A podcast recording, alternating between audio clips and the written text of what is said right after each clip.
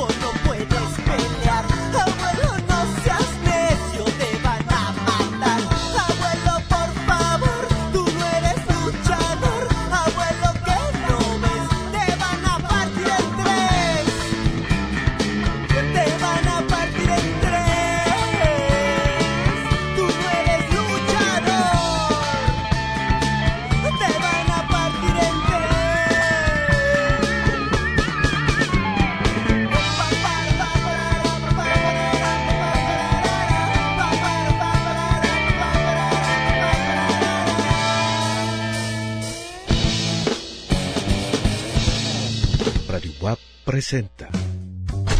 Conectado.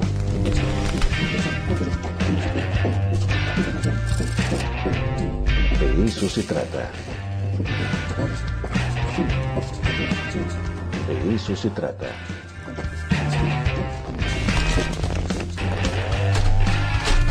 Conectado. De eso se trata. ¿Qué tal? Muy buenas tardes, bienvenidos al De eso se trata. Mi nombre es Ricardo Cartas y hoy vamos a estar hasta las 3 de la tarde en un lugar realmente insólito. Estamos en la plataforma de clavados, ¿no? Eh, bueno, en la plataforma, en la segunda plataforma, en la parte de en medio y estoy de tres metros, tres metros, y realmente estoy descubriendo que le tengo miedo a las alturas en este momento, entonces a ver cómo nos va en el programa del día de hoy.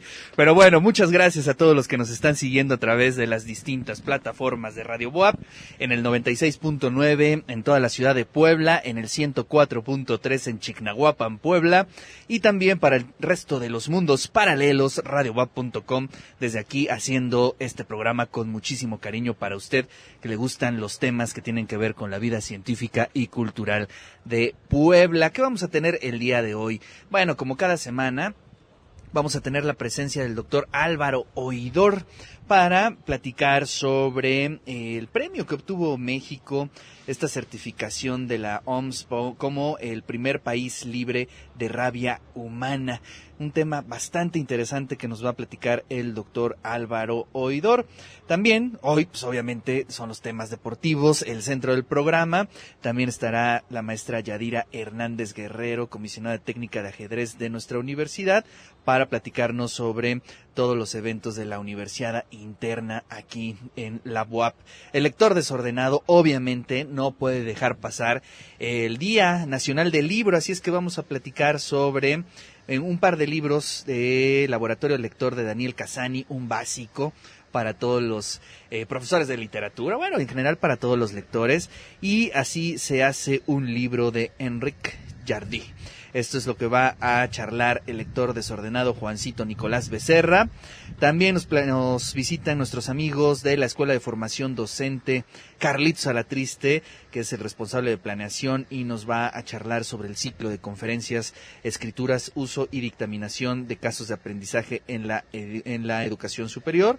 Y bueno, pues también está aquí nuestro queridísimo amigo Carlos Flores Rom. Bueno, ya ustedes los que nos están siguiendo por redes sociales ya se dieron cuenta que está perfectamente caracterizado. Ahorita vamos a charlar sobre su exposición gráfica que eh, el día de mañana, el día de mañana, el jueves se inaugura y bueno, vamos a platicar con él sobre todos los eventos que se darán en torno a esta exposición. También no, este, nuestra amiga Irma Xochitl Cuauhtémoc nos va a platicar sobre el apellido Crustitla este sí nunca lo había escuchado. Crustitla va a ser el tema y vamos ahí a ahondar en los campos semánticos de este apellido. Y bueno, pues cerramos el programa con temas también que tienen que ver con la vida deportiva de nuestra universidad. Así es que en este momento nos vamos con nuestro queridísimo Oscar Espinosa allá en el edificio Carolino para que nos dé eh, los detalles del resumen informativo del día de hoy.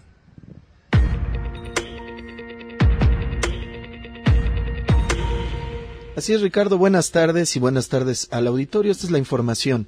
Establecer mecanismos institucionales que consoliden una cultura con perspectiva de género, además de garantizar una vida incluyente y libre de violencia. Este es el cometido del Protocolo para la Prevención y Atención de la Discriminación y Violencia de Género en la UAP.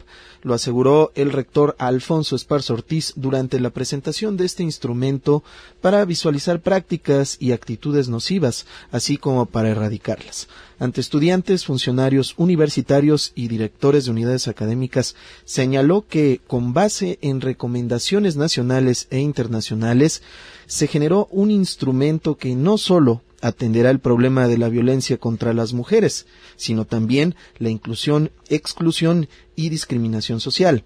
El protocolo se elaboró en un ejercicio inclusivo con la participación de la comunidad universitaria, expertos en temas de género y legislación, así como miembros de la Dirección de Acompañamiento Universitario, del Centro de Estudios de Género de la Facultad de Filosofía y Letras y de la Oficina de la Abogada General.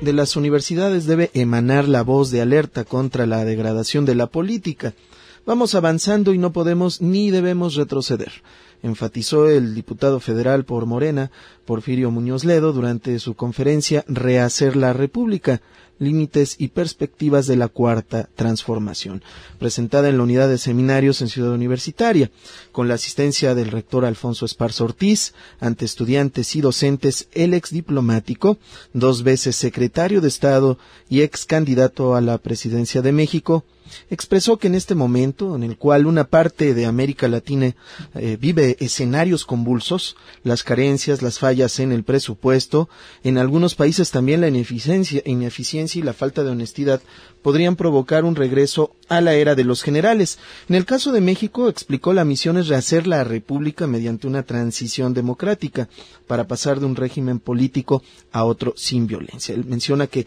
tenemos rumbo, no se ha perdido y se sabe hacia dónde vamos, esperar llegar a donde queremos también, pero hay que actuar con mucha inteligencia porque no estamos en un laboratorio, afirmó.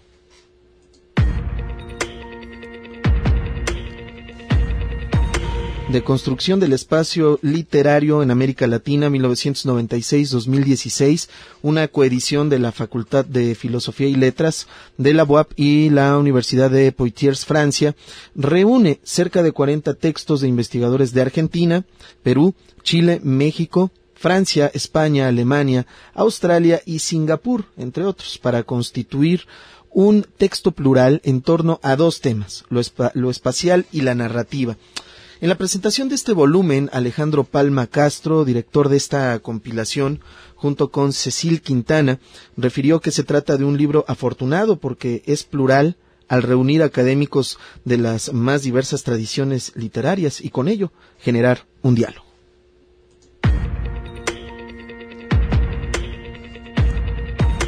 Por último, estudiantes de la Facultad de Ingeniería de la UAP ganaron el primer lugar del Human Powered eh, Vehicle Challenge, un concurso a nivel nacional organizado por la American Society of Mechanical Engineers, en el cual participaron diversas universidades como el Instituto Politécnico Nacional, el Instituto Tecnológico de Tijuana, y la Universidad Veracruzana, así como el Paso Community eh, College de Estados Unidos. Había ser Herrera Barreda, eh, Silvia Liliana Pérez Perfecto, Abner Uriel Gómez García, Óscar Uriel Contreras Hernández, Luis Ángel Hernández Gutiérrez, Aldair Baltasar Bernal, José Antonio Marcos Soriano y María Fernanda Espinosa Martínez, con la asesoría de Israel Rodríguez Mora y Josué Tamayo Islas, profesores de esta unidad académica diseñaron un vehículo de propulsión humana con el cual ganaron en dicha competencia. Tras haber este, obtenido ya el primer lugar, los universitarios fueron acreditados para competir en la fase internacional de este concurso, el ASME e-Fest 2020, que tendrá lugar a finales de abril en la ciudad de Perry, Georgia, en Estados Unidos, para la cual el equipo construirá un nuevo vehículo con algunas mejoras en el peso, tamaño, sistema de frenos y pedaleo. Esta es la información, Ricardo, amigos del auditorio. Vamos a una entrevista aquí en De eso se trata.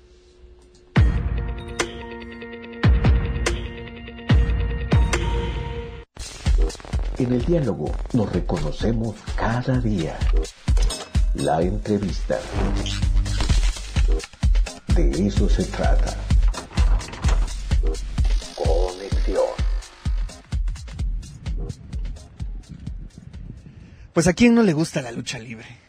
Carlos Flores, ¿cómo estás? Un gusto saludarte. buenas tardes, buenas tardes a todos los amigos y colegas del de la lucha libre y público conocedor del Pancracio. Del Pancracio Nacional. Oye, pues el próximo jueves inauguras Rostros Híbridos, Lucha Libre y Mestizaje.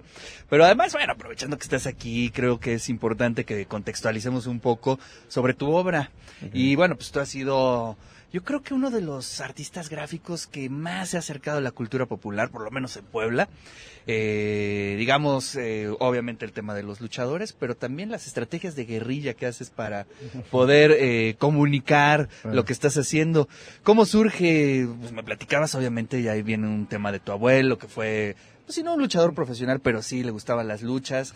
Obviamente nuestra niñez dentro de la lucha libre, pero ¿cómo fue que dijiste, me clavo por aquí para pues, hacer arte? Claro, fue, creo que también un poco lo que hemos platicado anteriormente, creo que es parte importante del artista es la memoria y de cualquier persona, ¿no? La, parte eh, que infantil, ¿no? De, recuerdo de, mis padres, de, de mi abuelo en ese sentido. Y pues creo que fue, salió de manera natural, ¿no? Yo te digo, tuve la experiencia de vivir cerca de, por muchos años de la Arena Puebla, yo vivía en Analco, esperaba a mi padre a las seis de la tarde y me llevaba cada lunes, ¿no? Me tocó toda la época pues que será de plata de la lucha libre de dorada y de plata de los buenos luchadores. No digo que los de dorada son profesionales, pero se veían otros tiempos que ya son clásicos ahora sí. ¿De qué años estamos hablando? Los 80, ¿no? imagínate, pues, Solitario, Matemático, Perro Aguayo, Cané, Fishman, André el Gigante. Villanos. André Gigante. Entonces, todo ah, yo también me tocó ver a André el Gigante. esa cultura, pues, queda en la memoria, ¿no? Me tocó verlo en el 81, André el Gigante, y estaba abarrotada la arena. impresionante, ¿no? Impresionante ver a Mil Máscaras, ese, ese tipo de, de héroes, ¿no? Que, de héroes anónimos, podría decir. Y cómo la adapto a la lucha libre, yo sentí, sentí mucho esa necesidad, aunque yo veía artistas como Carlos Amorales o veía a Demian Flores, que a fin de cuentas tomaban también este lucha libre en sus obras, pero yo no me animaba. No me, no, o Arau, ¿no? a, a Arau también exactamente, Sergio Arau. En sus, pero yo no me animaba a tomar ese tema, yo, pero siempre como lo comentaste al principio, sí me gustaba lo- el sentido de lo popular. Viví cerca de la central de Abastos, a una cuadra, la antigua central de Abastos. Pues el rótulo, el grito, el merolico, estos ruidos, estos sonidos que pues quedan en tu- parte de tu, de tu memoria, ¿no? Claro. Además eres un eh, orgulloso Pipope. Exactamente. Entonces, este, pues esto a los que no me conocen y los que ya han, han visto parte de mi trabajo, pues desde el 2004 se me ocurrió hacer stencil y pues en esos tiempos nadie, nadie- poca gente hacía pin- pintas clandestinas y nos animamos a pintar, ¿no? ¿Nunca te agarró la policía? No, pues afortunadamente no. Creo que lo dejé de hacer precisamente cuando nace mi primera hija, pero eh, el icono que puse fue el Estrella Blanca, que era un luchador poblano, y le puse la palabra pipope. Ajá. Mucha gente se ofendía y le tachaba la E decía pipop. Entonces, hasta tanto que ahora es este el pinche pop, ¿no? El pinche po- popular, entonces como tiene muchas ¿Cómo connotaciones. se ofendían del, Del- del, del- nombre pipope o Sí, no, de... la palabra pipop, entonces le tachaban la E, ¿no? Le Tan bonita que es esa palabra. Pipop. No, pues y entonces ahora lo como tomo como mote es gráfica pipope, creador Claro. de gráfica pipope, ¿no? Entonces a partir de ahí pues es como, no puedo hacer que es una retrospectiva, pero pues sí va, va a aparecer por ahí el stencil todavía que algunos van a reconocer. A- ICS hizo uno que decía Okanek y lo invertía si era Kenako y el otro era que monstruo, monstruo, sin monstruo, era monstruo y era mil máscaras con la M. O sea, buscar estos significados sociales, ¿no? Y Claro. populares y, y lo que siempre trataba de meter a mi obra es el sentido, el doble sentido y, y el sentido del humor, ¿no? Tanto que ahora son híbridos, ¿no? Lo que Claro. son híbridos. Que ese es, bueno, el concepto que ya estás manejando ahora. Eh, ya de manera gráfica y ya algunos años es como mezclar, ¿no? ¿Qué pasaría si yo metería el perro aguayo con Thor, ¿no? Con, y pues es el, es el Thor perro, ¿no? Pues lo hacemos, ¿no? ¿Qué pasaría si es Wolverine con Rey Misterio? Pues lo hacemos. Entonces, y hay unos que son de manera natural, ¿no? El Parcailitor, que es la parca con Skeletor. Entonces, la cultura del cómic, la cultura de la caricatura, la, la- la cultura que con la que viste de chavito, pues sale Claro. de manera espontánea, ¿no? El personaje del Araña Man, que es el, el niño que le con hombre araña con capita, que lo comprabas en el mercado, Claro. que no es Spider-Man, que la gente va a decir es Spider, no es Araña Man, ¿no? Entonces, este, porque pues ahora todas la- las, la- las películas son de, de Marvel o de cómics, y bueno, reconoces más el casco de Thor que el perro guayo, ¿no? Claro. Este, el rayo de Jalisco es el rayo veloz, ¿no? Entonces, con, mezclado con Flash, entonces este, el, el Bat Demon, Blue Demon con Batman, el San Cabrón, Calimán con Santo, entonces este, salen de manera espontánea y las personalidades van combinando, o sea, Claro. el Blue Demon tiene que Y tener- siempre subyace el humor, ¿no? En todo en esto. todos los títulos, ¿no? O sea, en toda la mayoría de los títulos un, un- un sentido del humor. A raíz de esa, de esa serie que van a ver, eh, hay otra que son, este, hacerle un sencillo homenaje a personajes que son, eh, que utilizan la máscara como mote, pero que no son luchadores, ¿no? Entonces por ahí está un personaje que se llama, este, el crítico enmascarado, es Orlando Jiménez, un comunicólogo de la UNAM y todo lo que sabes de, de- de- de lucha libre es de películas de lucha libre. Todo Claro. eso. Entonces, mm, él, este, Chema Scandal, que es un artista de Chicago, diseñador, está en Puebla y va a venir, o sea, precisamente a la exposición y también le hizo su sencillo homenaje a su máscara, Super Pop, que es Obed Mesa, que tiene anda por ahí con el santo, con su máscara de mantel, entonces también muy popular. Eh, Alejandro Pérez Cruz, que es el clandestino, también es maestro de la, de la Escuela de San Carlos en gráfica, y a Gragmore también, que también da- Oye, su- pues ya salió una pequeña selección Sí, ahí, no, pues ¿eh? son personajes que ocupan la máscara, ¿no? Y como, como parte de su vida diaria también. Y que, Claro. Y que pues todos somos clandestinos, por ahí dice el maestro Alejandro Pérez Cruz, somos luchadores de esta, de esta vida, ¿no? Oye, y te queda muy bien, eh, digamos, los nuevos tiempos, el, el nuevo aire de, pues obviamente de un cambio de gobierno.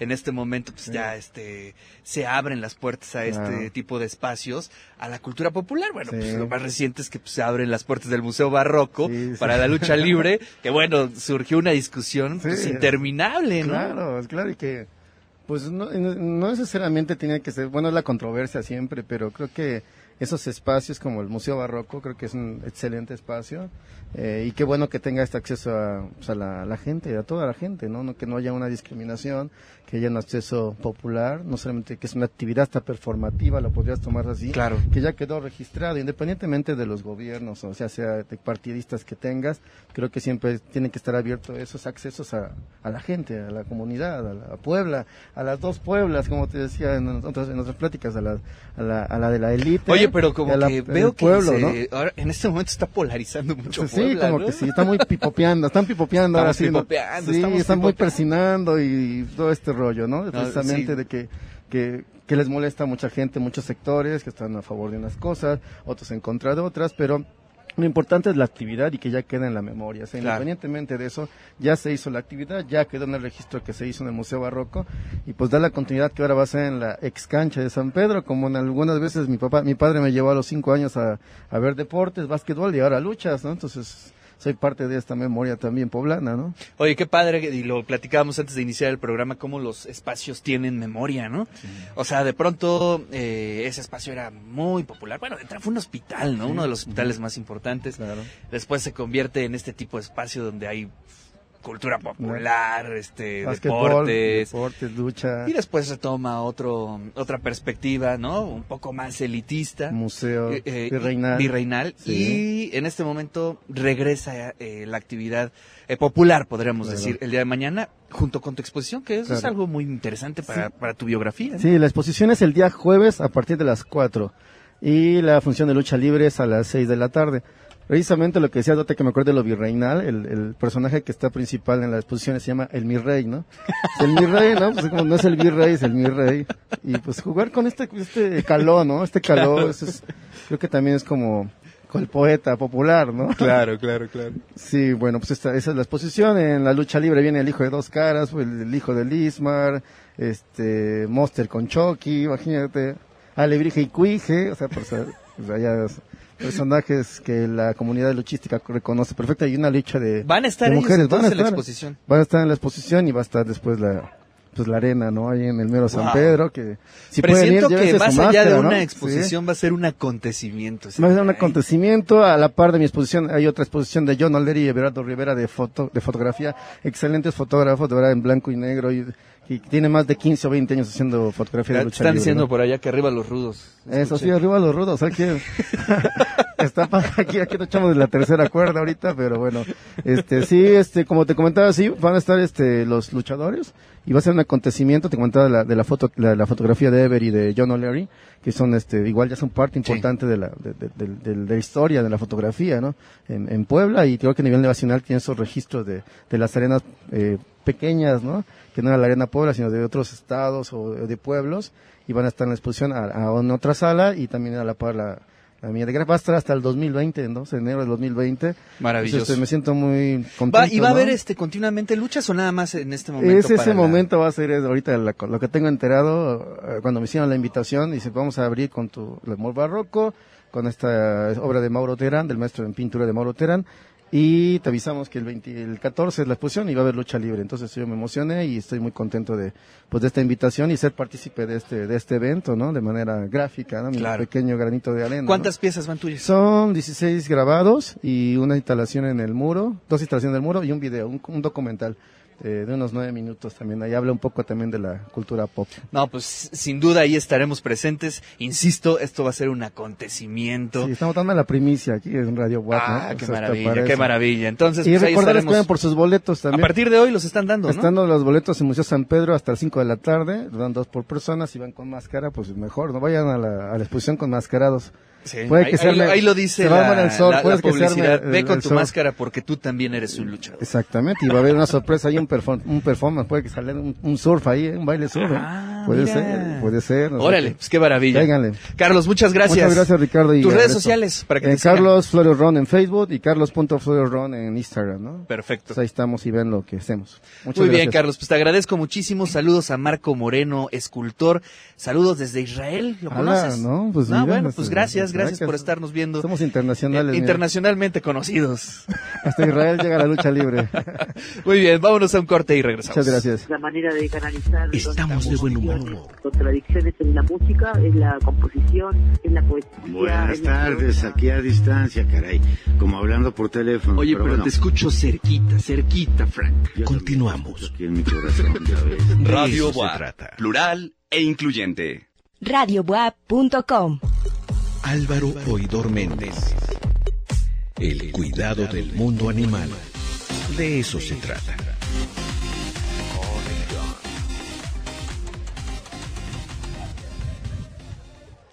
Regresamos al de eso se trata en esta transmisión especial desde la plataforma número 2 de los clavados aquí en la alberca de eh, la DICUFI, Dirección de Cultura Física en Ciudad Universitaria. Una magnífica vista, ¿no, doctor? Álvaro, ¿cómo está? Sí, muy buenas tardes, así es. La verdad es que es un lugar muy inusual, pero muy agradable, ¿eh? realmente.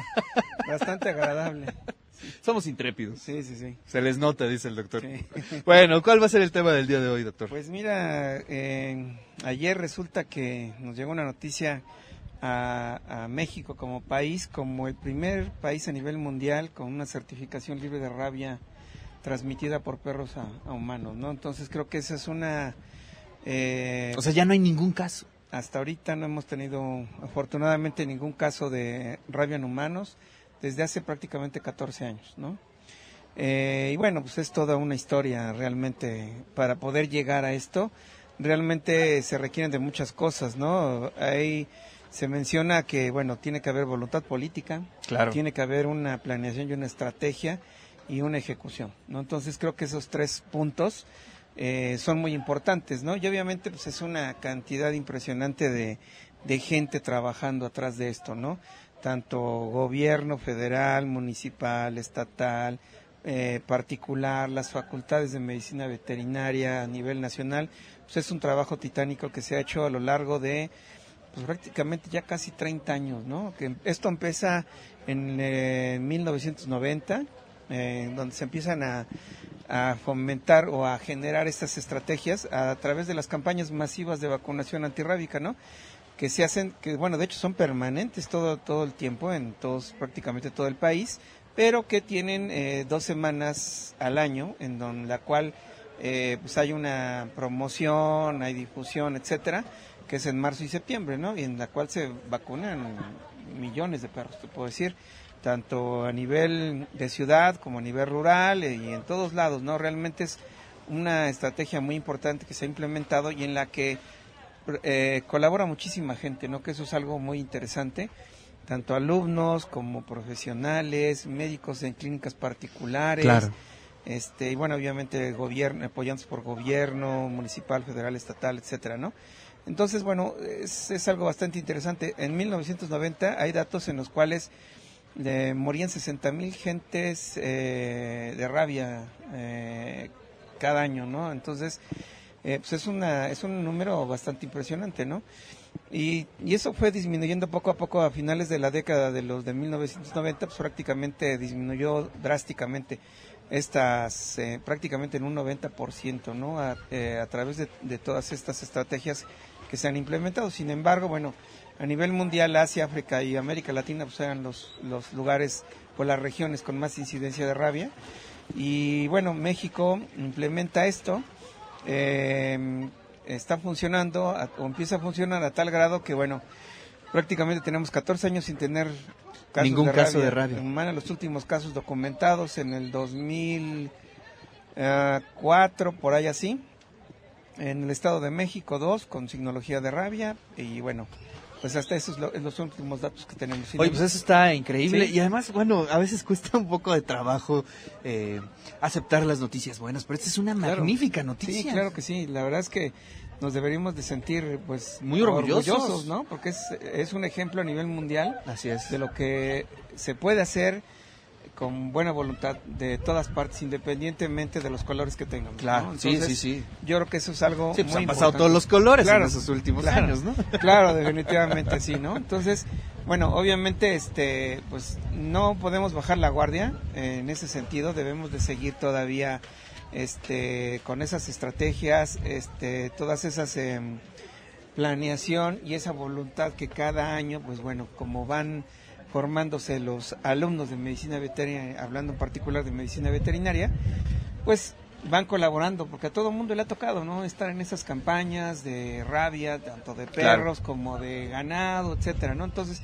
todo mundo que ha este, estudiado medicina veterinaria ha pasado por ahí y de alguna otra manera, pues cada quien ha puesto su granito de arena para esta situación. Entonces, creo que es una noticia, pues muy agradable dentro Sí, de todo sí, lo la que, verdad es que sí. de todas las malas noticias que luego tenemos, creo que es algo muy bueno y que bueno, y, que, y que no apareció mucho en los medios. No, yo no. lo consulté en la mañana y no, No. no, lo vi en, en ninguna parte. No, no sé, como que es algo así que realmente no se le ha dado esa importancia que Claro. debería de tener, ¿no? Ya se había estado desde el año pasado, posiblemente ya nos habían dado la noticia porque México fue el país que este bueno pues, que levantó la mano para poder hacer esto. Obviamente hay una eh, revisión o sea es una eh, planeación tanto de la Organización Mundial de la Salud como de la Organización Panamericana de la Salud en la cual pues obviamente envían a, gente experta especialista en el área a una revisión de todos los expedientes y casos y todo no que para que se conforme una este un documento en el cual pues se verifique que realmente no hemos tenido casos en ese sentido. Y bueno pues finalmente nos otorgan esta certificación mundial no este como primer país libre de rabia transmitida por perros a humanos no obviamente en los en la fauna silvestre pues todavía sigue habiendo esto y yo creo que lo va a seguir Claro. eh, va a seguirse presentando pero en ese sentido bueno también la profilaxis que en este caso pues es la vacunación de las personas que son agredidas por algún animal, perro, eh, lo que sea, de, inclusive de fauna silvestre, que se da más en el medio rural, pues debe seguir este, funcionando a tal grado de que bueno la, acudan a los centros de salud para que les sean aplicadas las vacunas, que además es gratuita, no, no, no cuesta absolutamente nada. Es una vacuna este, que está aprobada a nivel mundial y que no tiene ningunos efectos como hace 30 años que pues eran vacunas que causaban muchos efectos secundarios. Realmente, pues nosotros en el hospital acabamos de pasar el año pasado por una vacunación reglamentaria y sin ningún problema, ¿no? Realmente ni, ni duele ni ca- causa ningún efecto, ¿no? Entonces, bueno, es un conjunto de muchas cosas que realmente son muy importantes y que nos ha valido hasta ahorita, bueno, pues esta honor realmente, ¿no? Como Sí, país. la verdad es que sí. Sí. Oye, pues muchas felicidades a todo el sistema de salud, ¿no? A, A todos, todos. los actores. Todos, todos. Y creo que es importante que lo comuniquemos a la audiencia, a toda la gente, pues este mérito, Claro. ¿no? Esta victoria de, Sí, de- de, realmente. México, ¿no? Sí, de, de mucha gente, ¿no? De mucha gente. No nada más somos los veterinarios, es médicos humanos, médicos veterinarios, enfermeras, enfermeros, este, colaboradores, de todo, estudiantes, ¿no? También. Muy bien. Pues Álvaro, muchísimas gracias. Gracias a ustedes y felicidades por este lugar tan original y agradable realmente. Gracias, doctor. En el diálogo nos reconocemos cada día. La entrevista. De eso se trata.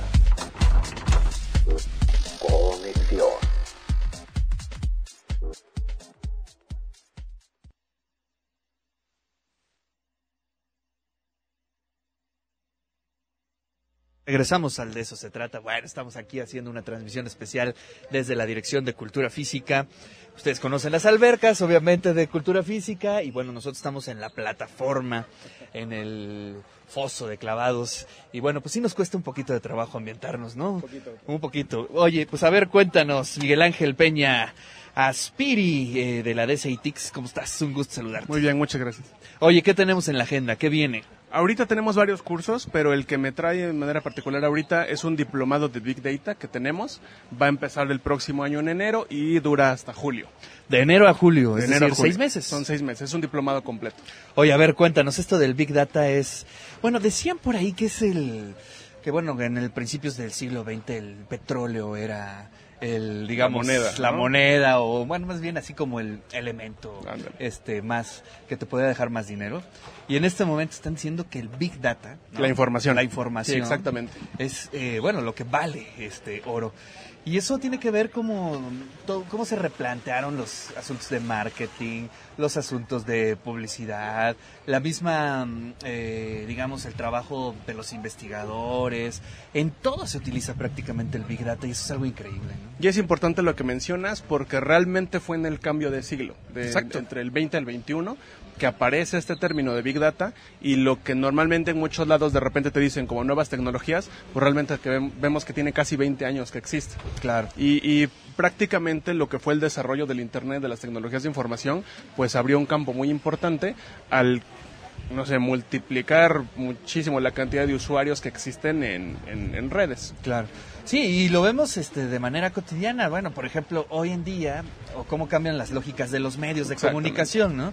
Antes la televisión o la radio imponía sus contenidos de arriba hacia abajo y pues te tenías que aguantar, ¿no? Hoy el Big Data, eh, mediante la información que tú das Sí, en el uso de tus aplicaciones, en el uso de los medios, es como se eh, diseñan los contenidos. Es decir, otra lógica. De abajo hacia arriba. De abajo hacia arriba, ¿no? Cuando antes, a lo mejor muchos de nosotros estábamos acostumbrados a ver un portal de noticias, a consumir nosotros cosas, ahorita es al revés. El público, nosotros somos quienes estamos generando la información. Claro. Bueno, generamos datos y esa es la parte importante de, de- del Big Data, que realmente lo que tenemos son una bola de datos. Por ejemplo, cada uno de nosotros que, que utiliza Google en los teléfonos, ya sea iPhone o Android o lo que sea, le estamos dando información, geolocalización, quiénes somos, qué escucha, etcétera. Exacto. Y todos Hábitos. esos hábitos, todos esos datos se van a convertir en información después de que los analicemos y le apliquemos una serie de, de cosillas raras, que es lo que vamos a ver, para ya darle un sentido. Claro. Podemos empezar a identificar patrones, a- andar este como que imaginando qué es lo que va a pasar después, predicciones, etcétera. Y creo que el ejemplo más básico es Netflix, ¿no? Exactamente. ¿no? Este, el famosísimo algoritmo de Netflix que decide qué color ver, Decide qué te gusta, ¿no? Sí, sí, sí. Y yo, fíjate, la primera vez que yo vi eso en una serie, eh, me, me- me quedé impresionado. Este, me explicaron un poco cómo un- una persona puede perder su atención ante una, una historia en los primeros cinco segundos, ¿no? Y regularmente ya las series, al segundo 2, al segundo 3, ya tienen metido el conflicto. Sí, claro. ¿No? Es decir, al segundo 2 o 3 ya ves cómo mataron a alguien, ya se está descubriendo el secreto. Y bueno, pues cambia la forma de plantear las historias. Sí, lo, lo que, lo que eventualmente se estudiaba como en la parte gráfica, ¿no? De vamos a ver una revista, de qué es la parte que más vende, qué es la parte que más gente lee, ahorita se transforma en todo lo digital. Claro. ¿no? Y e- esa es la, la- la parte interesante de lo que estamos viendo ahorita y que, como te decía, que a pesar de que no es un tema súper nuevo, sí es un tema que va a continuar, yo creo que ya para siempre.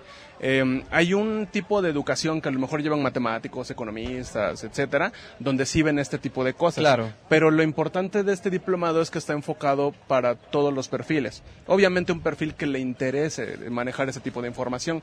Y como lo mencionabas con Netflix, casi en cualquier campo, ahorita tenemos que utilizar estos datos para la toma de decisiones. La toma de decisiones para que sea efectiva debe de estar basada, debe de estar basada en la información.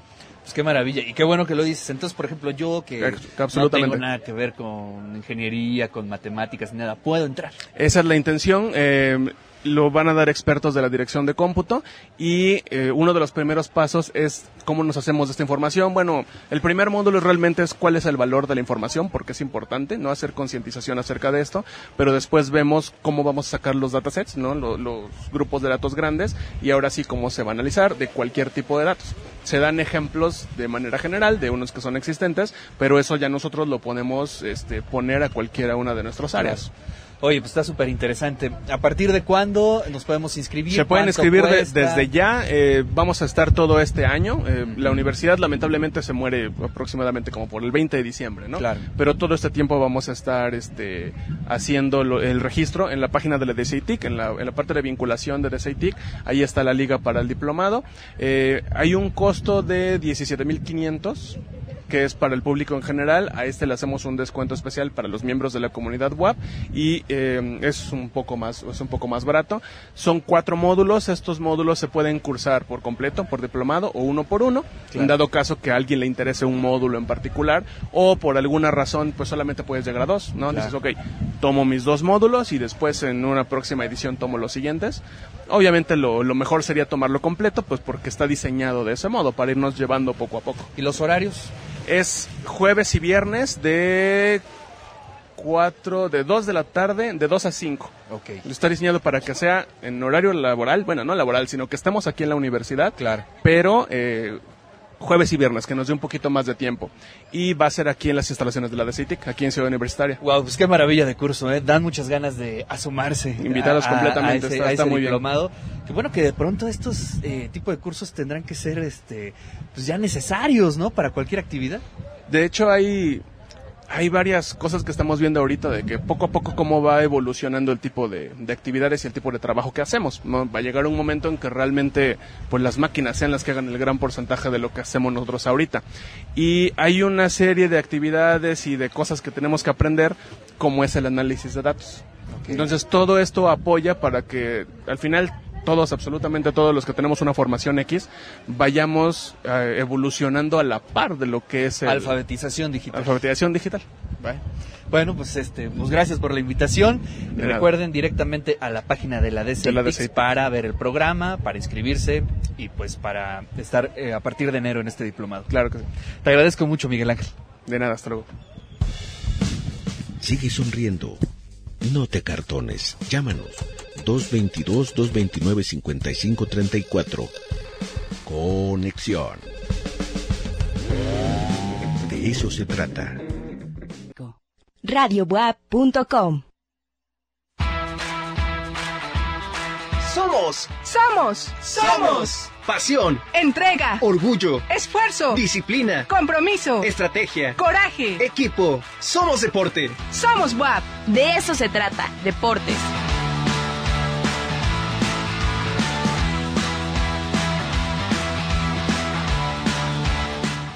Regresamos al de eso se trata, estamos haciendo una transmisión especial desde la Dirección de Cultura Física y hoy más especial que nunca porque estamos aquí en las plataformas de donde los chicos deportistas suelen lanzarse hacia el foso.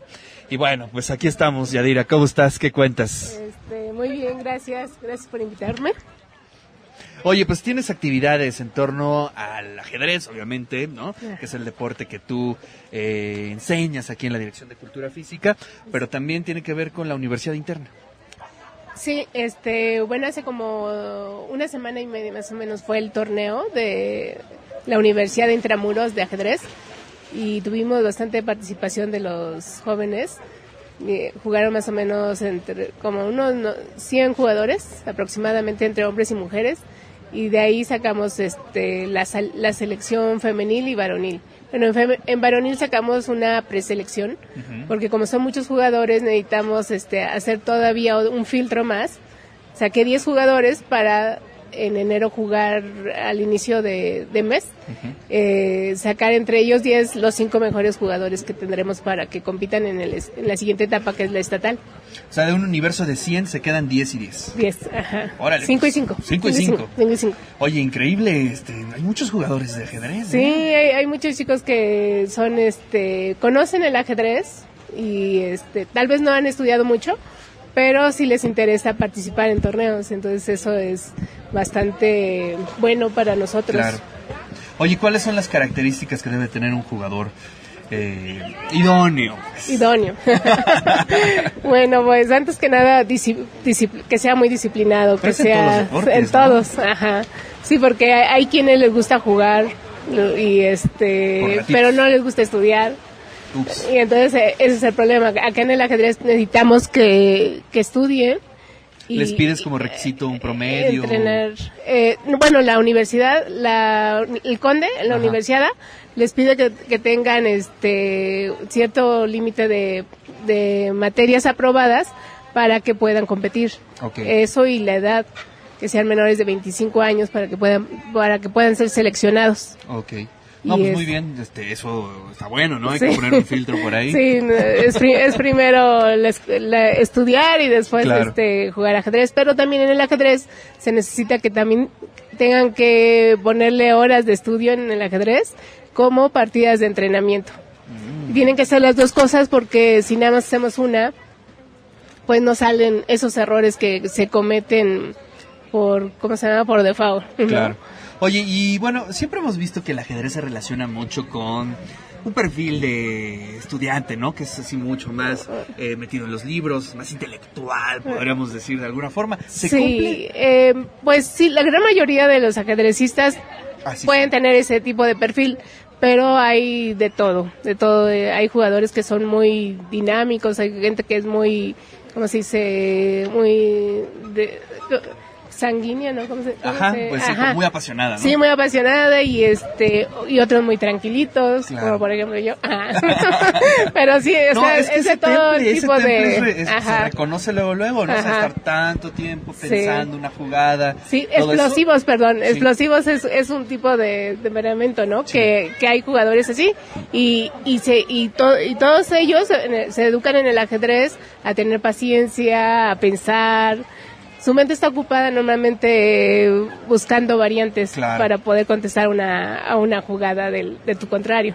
¿no? Wow, oye, pues está súper interesante. Y bueno, eso es lo que ya pasó, ¿no? Pero Ajá. de forma paralela, si alguien quiere acercarse, se lo puede hacer en este momento, ¿no? Sí, este, hay cursos para enseñanza-aprendizaje donde pueden venir a, a tomar sus clases martes y jueves. Y este, de en la mañana de 10 y media a 11 y media, o de 11 y media a 12 y media y de 2 a 3. Pueden venir a jugar. También hay, está la escuela infantil de, de ajedrez, que son los sábados de toman clase primero un grupito un grupo de los más pequeños de, de 5 a 8 y de, de 9 a, a 12 años eh, de 12 a 2 Perfecto. ¿sí? Bueno, Por- pues para todos los niños que quieran venir a To- Toda la inscribirse. información, obviamente, directo a la página, ¿no? De Sí, la Dirección la- de Cultura ajá, Física. ahí están las la inscripciones y, y la mensualidad ¿no? que, que, que cobran. Muy bien. Ujú. Pues Yadira, te agradezco muchísimo, como siempre. Un placer que, que me invites por acá. Muy bien, Muchas pues estamos gracias. en la Dirección de Cultura Física. Recuerden, estamos haciendo una transmisión especial desde las plataformas de clavados aquí en Ciudad Universitaria. Vamos a un corte y regresamos. La narrativa de la vida universitaria está en la red Twitter, arroba e y de eso se trata.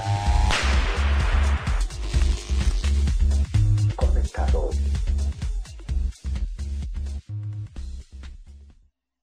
radiobuap.com. Las buenas noticias desde la frecuencia universitaria. La participación. De eso se trata. Conexión. Regresamos al de eso se trata. Estamos haciendo un programa muy, muy, muy especial desde la plataforma de tres metros aquí en las albercas de Ciudad Universitaria. Gabo, Gabo Huerta, ¿cómo estás? Qué gusto. Gracias, gracias. Cuentan las este, malas lenguas que tú eres muy buen clavadista. Este, pues me sé clavar, pero ya no sé salir, entonces eh, ese es el problema, por eso no lo, no lo practico. No lo haces mucho. No lo hago mucho, ¿no? Siempre hay ese riesgo. Muy bien, muy bien. Bueno, por lo menos ya tienes el 50% de la técnica. Así ya es. nada más te hace falta salir. Sí, es ¿no? exacto. Hay que practicar, hay que seguirlo practicando. Oye, ¿qué nos tienes en la agenda? Pues mira, aquí con la, con la invitación a toda la planta académica y a toda la, a la comunidad universitaria, a- que apoyados por el programa de, al desarrollo de la educación superior, que es un programa federal eh, que, que nos apoya ahora la formación docente, eh, tenemos un ciclo de conferencias que está orientado a la escritura y, y uso y dictaminación de casos de aprendizaje, que es una metodología que es muy usada, sobre todo en el área de eh, medicina, en el área de la salud y este y también en los negocios. Entonces eh, es una es una metodología que está siendo impulsada desde la escuela de formación docente como eh, como la oportunidad para que eh, los profesores pues puedan interactuar eh, con esta eh, con sus estudiantes a través de casos de aprendizaje. Entonces, está planteado un ciclo de conferencias con cuatro conferencias muy interesantes con profesionales eh, en, esta, en esta temática. Y, por ejemplo, la primera que tenemos es la competitividad colaborativa en el aula, ¿no? a través de casos de aprendizaje. Es del doctor Alfredo López de Cosío, el jueves 21 de noviembre a las 11 horas en las instalaciones de la Escuela de Formación Docente.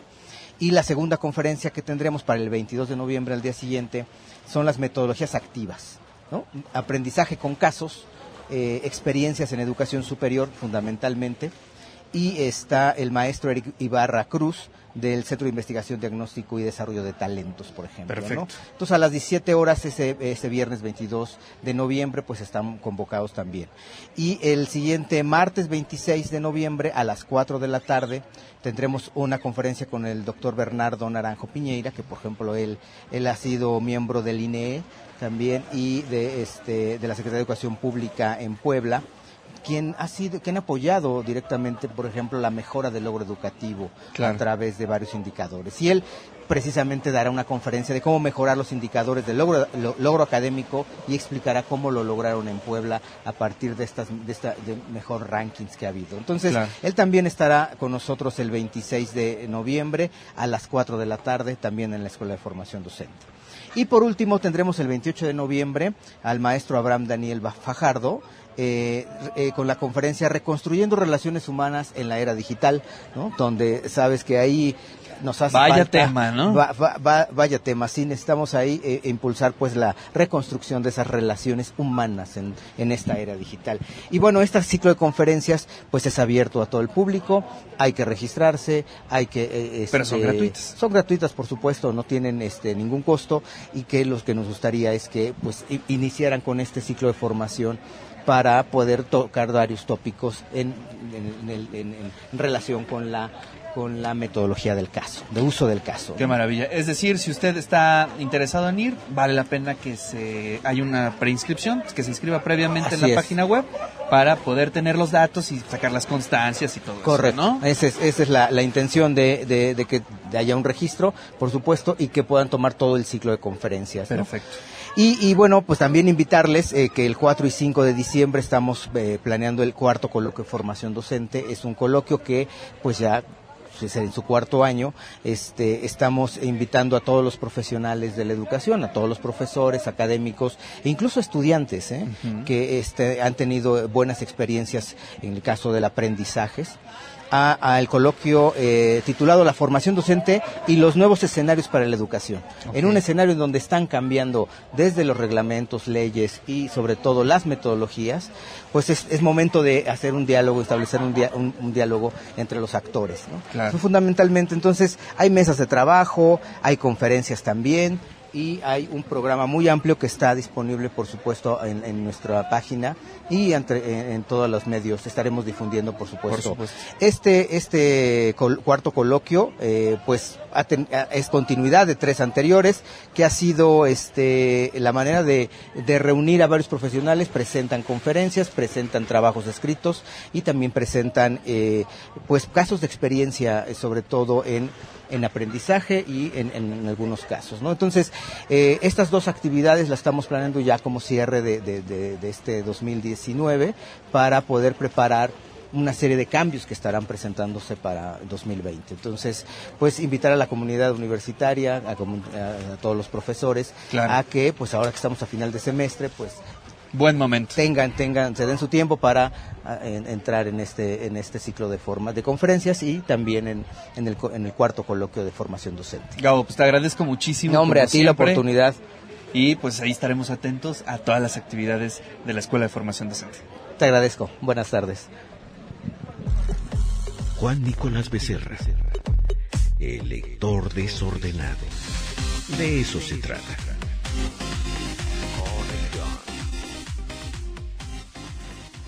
Queridísimo Juancito Nicolás Becerra, hoy es Día Nacional del Libro. ¿Cómo estás? Sí, ¿Qué actividades Ricardo. has hecho el día ¿Cómo de hoy? estás? Bien, ¿y tú? Yo, yo te quiero pedir aquí al aire que en conmemoración del libro, pues te, te pongas ahí este, tu traje de baño y, y nos cumplas ahí en la fosa, hermano. No, no, no, no, no. No. Mira que yo tengo muy bien desarrollada la técnica de, de la moneda de nado, entonces, este, olvídalo. Creo que sería muy hacer eso. lo propio. Ahí, ahí está a un ladito, hombre.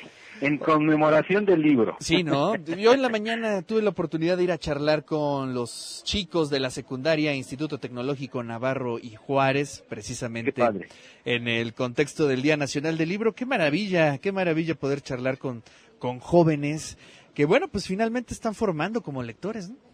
Sí, fíjate que yo aquí tengo un par de actividades, ya terminamos una, este, que, que provocamos un poco con un ponche, ponche de honor y tejimos lecturas. Y estoy muy conmovido, Ricardo, porque leímos en voz alta dos horas y media. Entonces, Órale. me, me, me quedé muy cautivado con la respuesta. Este, y como siempre nos ganaron las chicas, entonces hubo más lectoras que lectores. Entonces nos ganaron 6 a 2. Órale.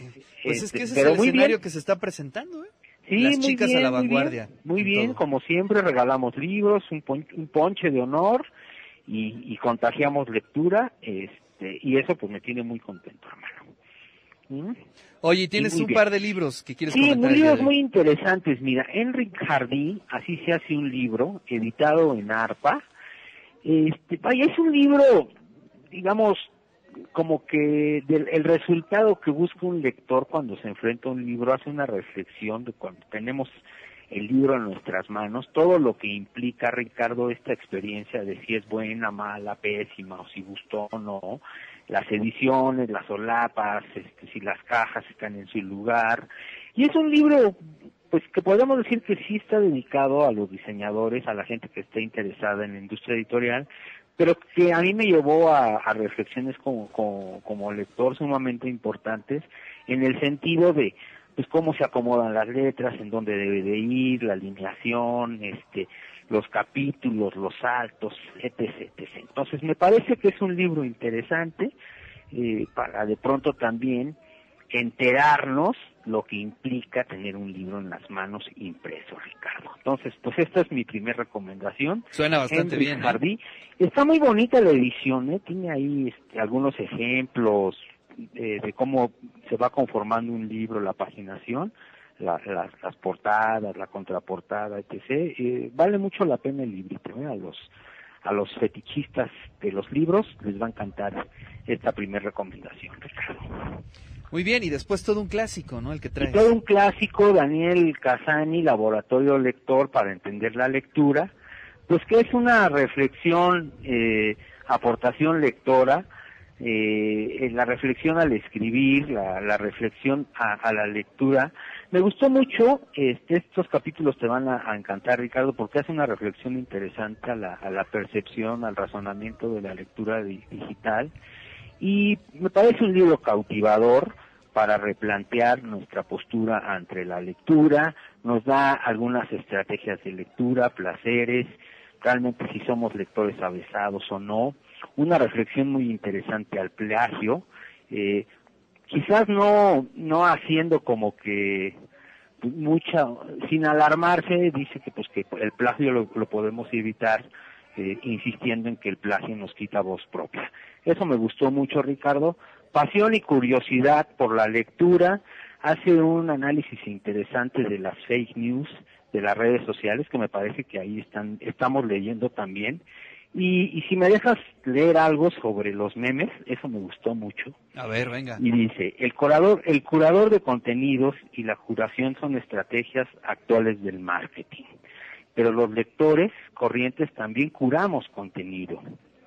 Día a día, cuando compartimos una noticia, cuando reenviamos un meme, cuando damos un me gusta a una publicación, cuando retuiteamos un tweet, estamos indicando a nuestros seguidores que hemos leído algo, que nos ha gustado y que lo recomendamos. Qué bonito. Sí, sí, sí, Qué bonito, muy actual, ¿no? ¿no? Sí, Eh, pues tal cual, ¿no? Vale la pena que este, se hagan reflexiones sobre estos fenómenos que, híjole, pues van cambiando muy rápido, ¿no? O sea, por ejemplo, hay que pensar las redes sociales hace, pues no sé, cinco años y lo que hoy tenemos en redes sociales es increíble. Sí, y pues finalmente ahí también se está leyendo y, y, y la verdad que Casani nos hace una gran reflexión en todo ese tipo de lecturas, ¿no? Entonces, ahí están, en honor al Día Nacional del Libro, estos dos elogios de una óptica distinta a lo que representa la lectura en la actualidad, Ricardo. Oye, además, eh, hablamos eh, este fin de semana y me hiciste una recomendación increíble que fue la aplicación Bookmate. ¿Te gustó? Me gustó mucho. Hay que Sí. pues, invitar a la gente, ¿no? Que la Sí, consulte sí, Bookmate, así en, en Android eh, o en iOS. En cualquiera de las dos ahí está disponible. Es una especie como de Netflix de libros, El donde Netflix puedes libros. tener pues, una buena cantidad de libros, podcast sobre libros y también eh, audiolibros que están jalando mucho, ¿eh? Audiolibros está bien padre y fíjate que se, eh, e- esa aplicación me la recomendó Laura Baeza, una escritora que presentamos aquí, y que la verdad está muy cómoda, es una muy buena alternativa de lectura y este y yo he encontrado ahí un par de cosas que me han gustado mucho. Está muy cómoda para leer, muy accesible en precio, Ricardo, Claro. y además la puedes traer creo que en tres o cuatro dispositivos simultáneamente. Ah, pues eso suena Entonces, bastante mejor. pues ahí puedes compartir tu, tu acceso y compartes también lectura en ese formato que a ti tanto te gusta. Muy bien, Juancito, pues gracias. eh, Felicidades, felicidades, por el Día leyendo, ¿no? Nacional del Libro, felicidades a todos los lectores y bueno, pues te mando un fuerte abrazo. Un abrazo lector, hermano. Nos escuchamos en ocho días. La sal de los días. Adriana Azucena Rodríguez. 12 de noviembre. Día del libro. El bibliotecario entregó el libro al solicitante. Echó una ojeada al volumen. Un libro de dibujo erótico, pornográfico, vulgar, pensaba el anciano. El joven volvió dos semanas después con actitud de acudir ante el confesor, y en efecto, confesó, no sé qué hacer, no voy a devolver el libro, lo siento, no puedo desprenderme de él. Salga de aquí y no vuelva. Le contesta y lo mira irse, trata de ocultar una mueca, casi una sonrisa. Un amante de los libros nace cuando es capaz de robar uno, piensa. La sal de los días, Adriana Azucena Rodríguez.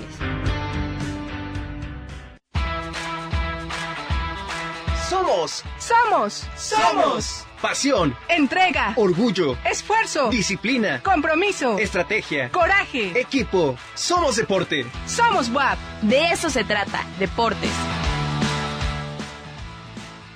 Regresamos al de eso se trata desde Ciudad Universitaria en las plataformas. Hoy montamos un pequeño estudio aquí en las plataformas de, de clavados, ¿no? Y eso está padrísimo. Ya creo que va a ser el lugar oficial de Radio Bob aquí en la Dirección de Cultura Física. Y bueno, pues William Campos está aquí con ¿Cómo estamos, nosotros. Ricardo? Buenas tardes. Precisamente es entrenador del selectivo de natación. William, pues, ¿cómo estás? Qué gusto Muy saludarte. muy bien. Qué bueno que nos visitas acá por tu casa.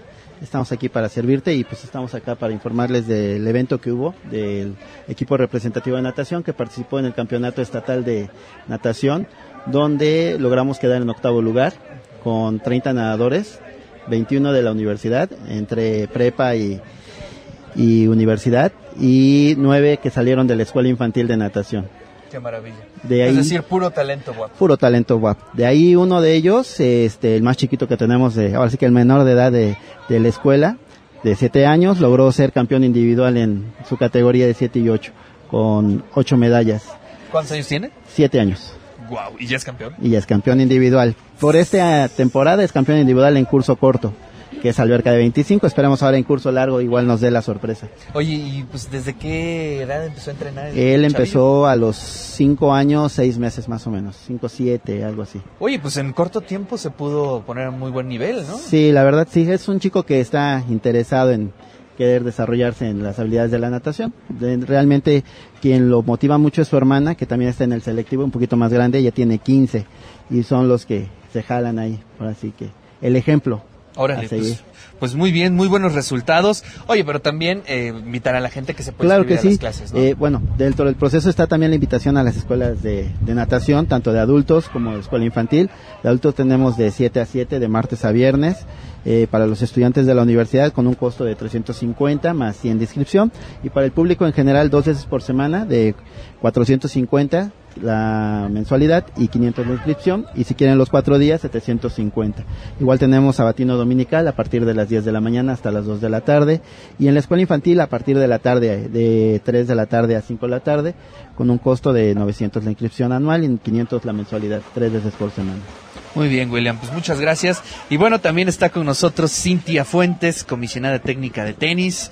¿Cómo estás, Cintia? Qué gusto saludarte. Muchas gracias, ¿Tú muy bien, muy bien. o no? No, no, no, a mí deme una raqueta Ah, y una bueno, pelota bien, y ya bien. con eso. a ver, todo no. A ver, pues cuéntanos, ¿qué, ¿qué hay en torno al tenis universitario? Sí, mira, ahorita ya terminamos nuestra etapa intramuros, es la etapa interna, eh, tenemos ya los ganadores de la categoría este femenil, que fueron de un complejo regional mixteca del campus Atlisco. Ellos los captamos precisamente en el campo de pruebas que se hizo en agosto, logramos captar a estas niñas y ahorita fueron, una de ellas se llama Lisette este, Rodríguez, fue la ganadora y su hermana fue la de segundo lugar, que se llama Gabriela Rodríguez. Oye, además el tenis eh, ha tenido un, eh, digamos, repunte interesante, ¿no? A nivel social. Social. ¿no? Eh, eh, antes era un deporte muy relacionado con las elites, ¿no? Ajá, que era un deporte de ricos prácticamente. Y pues después de saber la historia de las de las de las hermanas de Selena Williams y todos ellos, se ha roto eso, ¿no? Es decir, ya hay eh, como una perspectiva distinta en torno al tenis.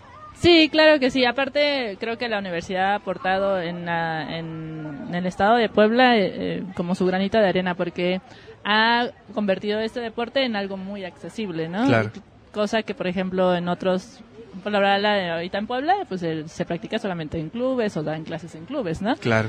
Eh, ahorita, pues a lo mejor tenemos las canchas de, del Parque Ecológico y pues nosotros, pero la verdad es que nosotros hemos venido trabajando con una escuela ya de bastantes años, en donde hemos tratado como que de que la gente lo practique de manera recreativa y también pues de, de manera un poquito más competitiva, que es el parte del selectivo, ¿no?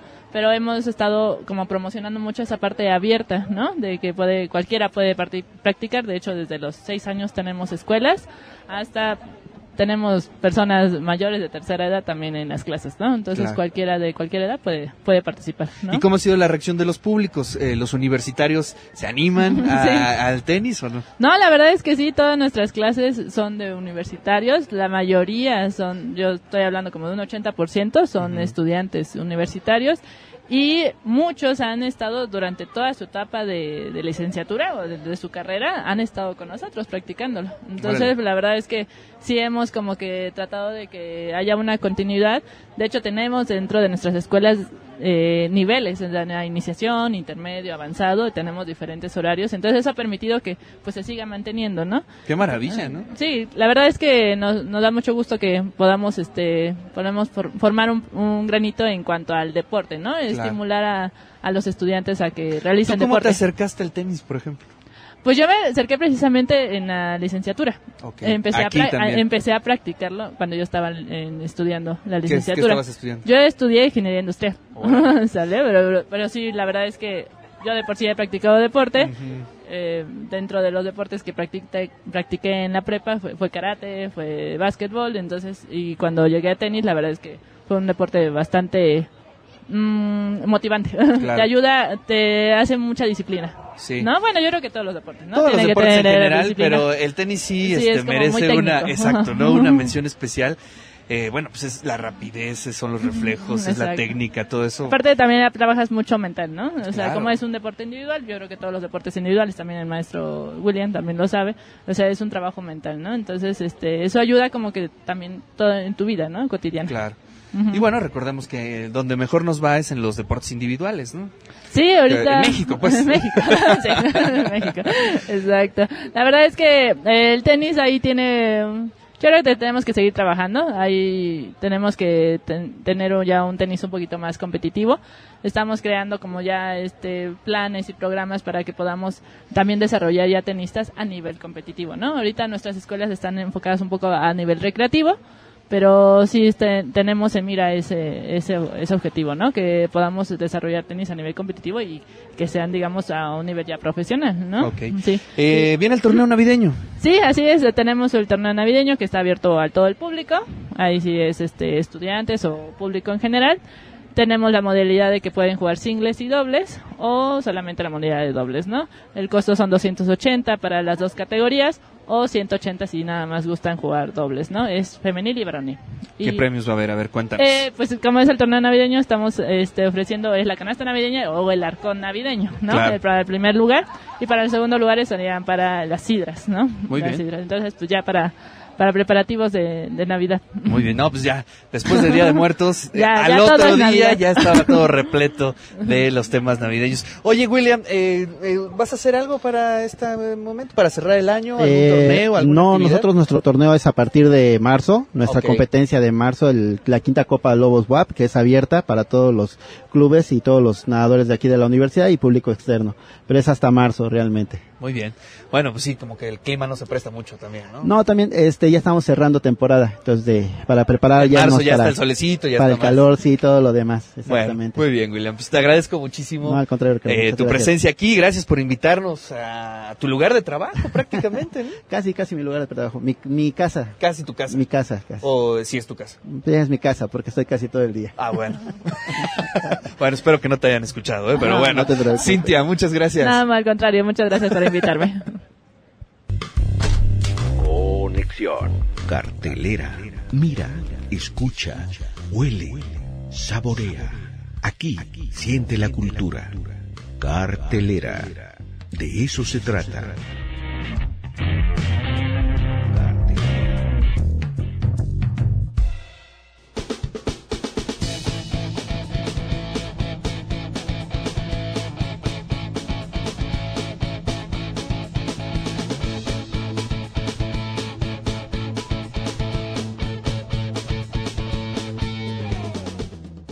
Ricardo? Muy buenas tardes. Te saludo a ti y a tu auditorio y a continuación les presento la cartelera.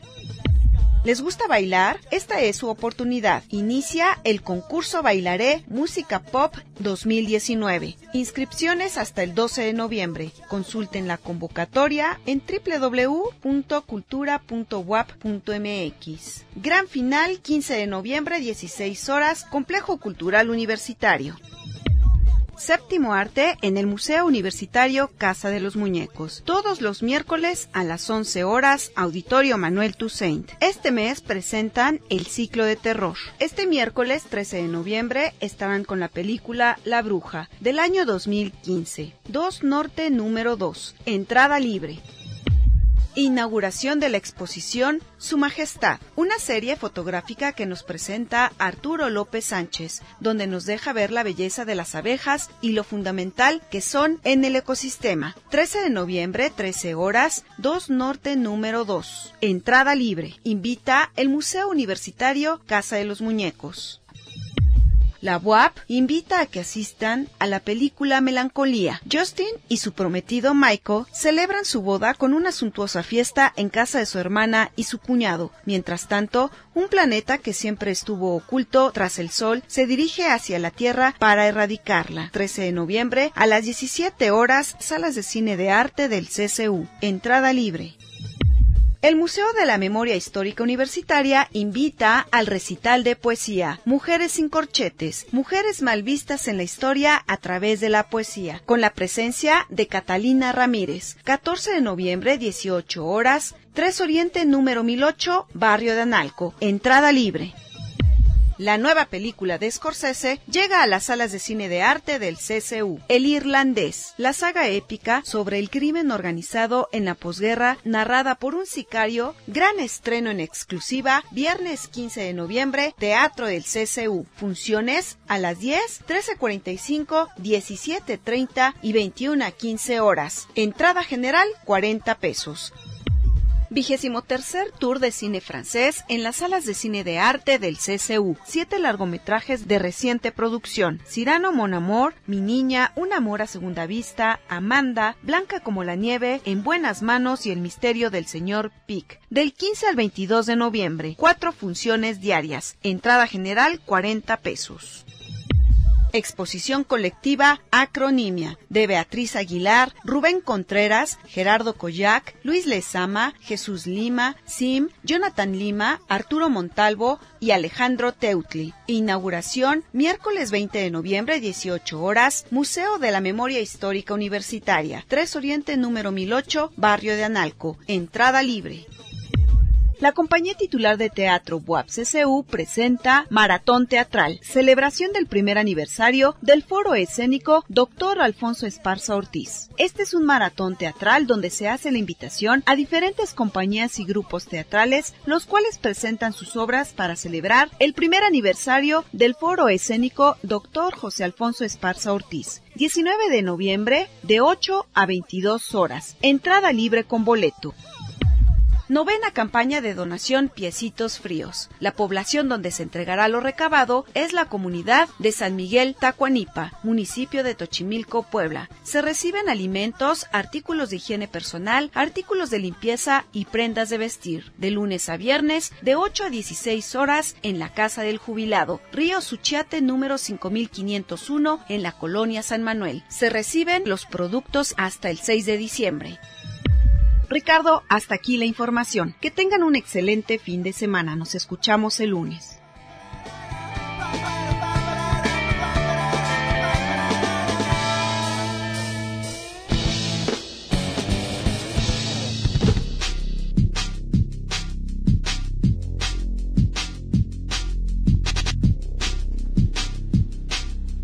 Un gel para prevenir incendios desarrollado por la Universidad de Stanford puede mantener su eficacia durante meses.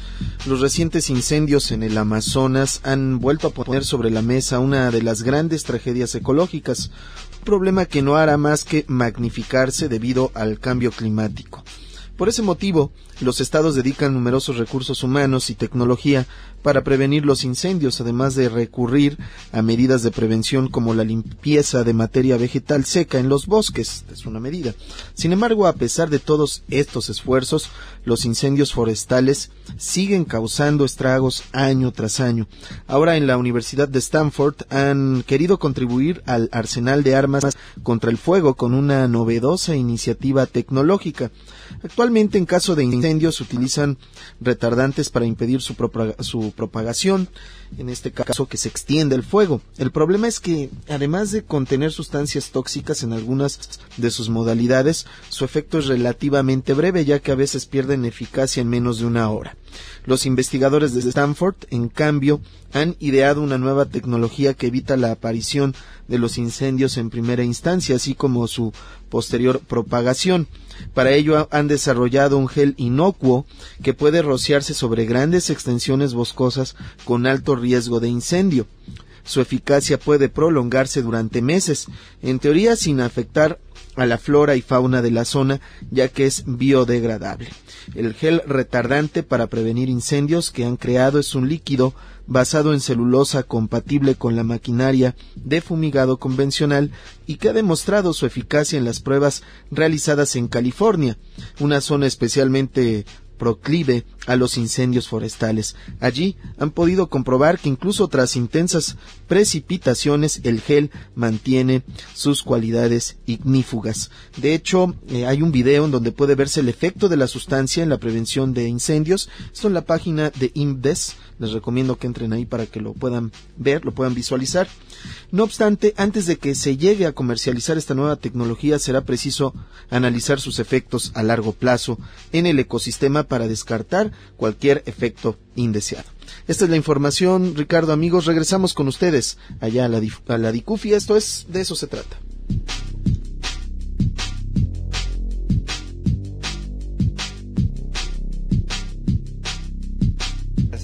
Muchas gracias, Oscar. Espinosa. Y bueno, pues en este momento me acaban de llegar información importante de algunos eventos que se van a llevar a cabo aquí en la universidad. Canto de Amistad Corea-México, invitado especial Corea Mel Chorus, este 17 de noviembre a las 5 de la tarde en el Teatro del Complejo Cultural Universitario. Todos estas, eh, estos eventos los vamos a subir en el Instagram de Radio WAP, en las historias, para que usted lo pueda tener y lo pueda ver con toda calma, pero no nada más tenemos ese evento. También eh, la Dirección General de Cómputo y Tecnologías de la Información y Comunicaciones y el Doctorado en Sistemas y Ambientes Educativos nos invitan al Diplomado en Desarrollo de Competencias para la Investigación, modalidad en línea. El registro es este 14 de octubre.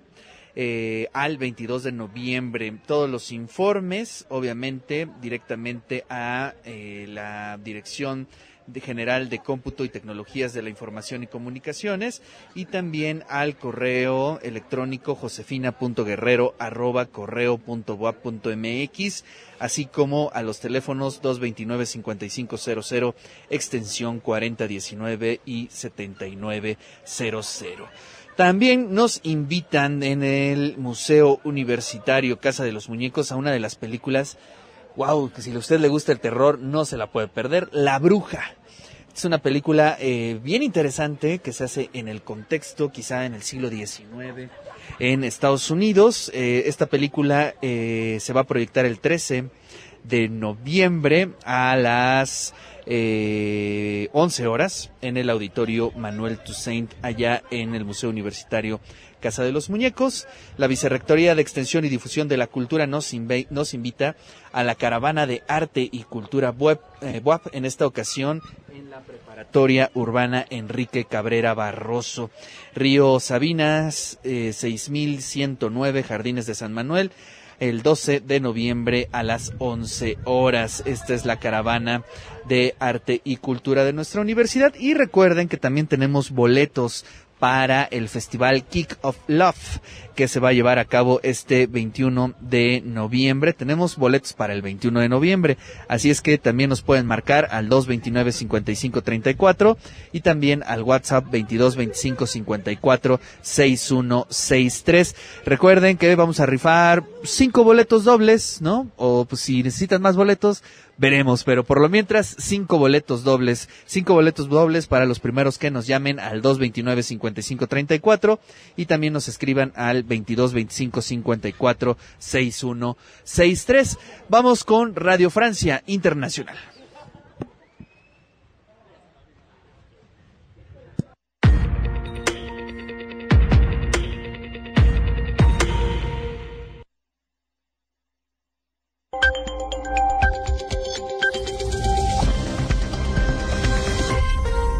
Bienvenidos a este flash informativo de Radio Francia Internacional. Una mirada rápida a las noticias del mundo. En los controles, Charlie Amadou. Así comenzamos.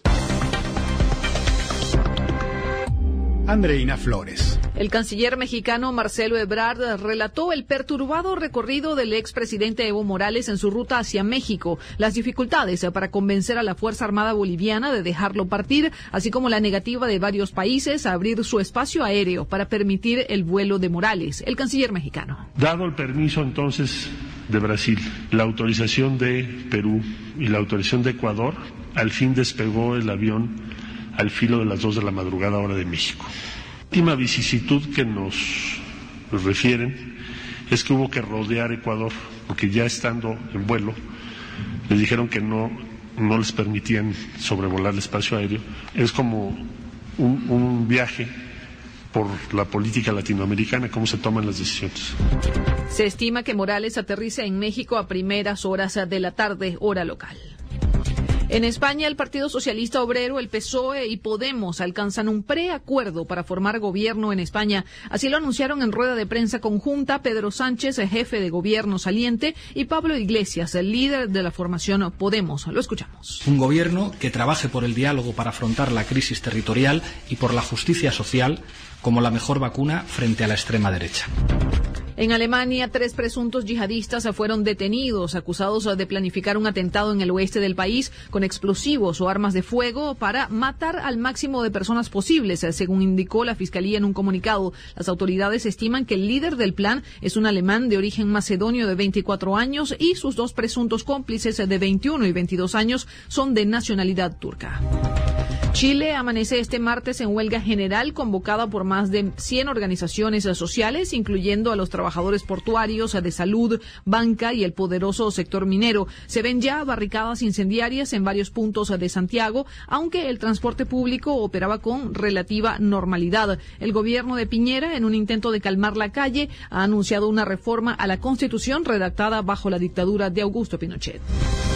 En París se desarrolla hoy el Foro de la Paz, una cita que reúne a 30 jefes de Estado, así como a importantes personalidades de organizaciones mundiales, como el secretario general de la ONU o la presidenta de la Comisión Europea. El presidente Emmanuel Macron hizo un llamado a evitar el unilateralismo que tiende a resurgir en el mundo. Con esto ponemos punto final a este resumen informativo de Radio Francia Internacional. Pueden escucharnos a través de rfimundo.com.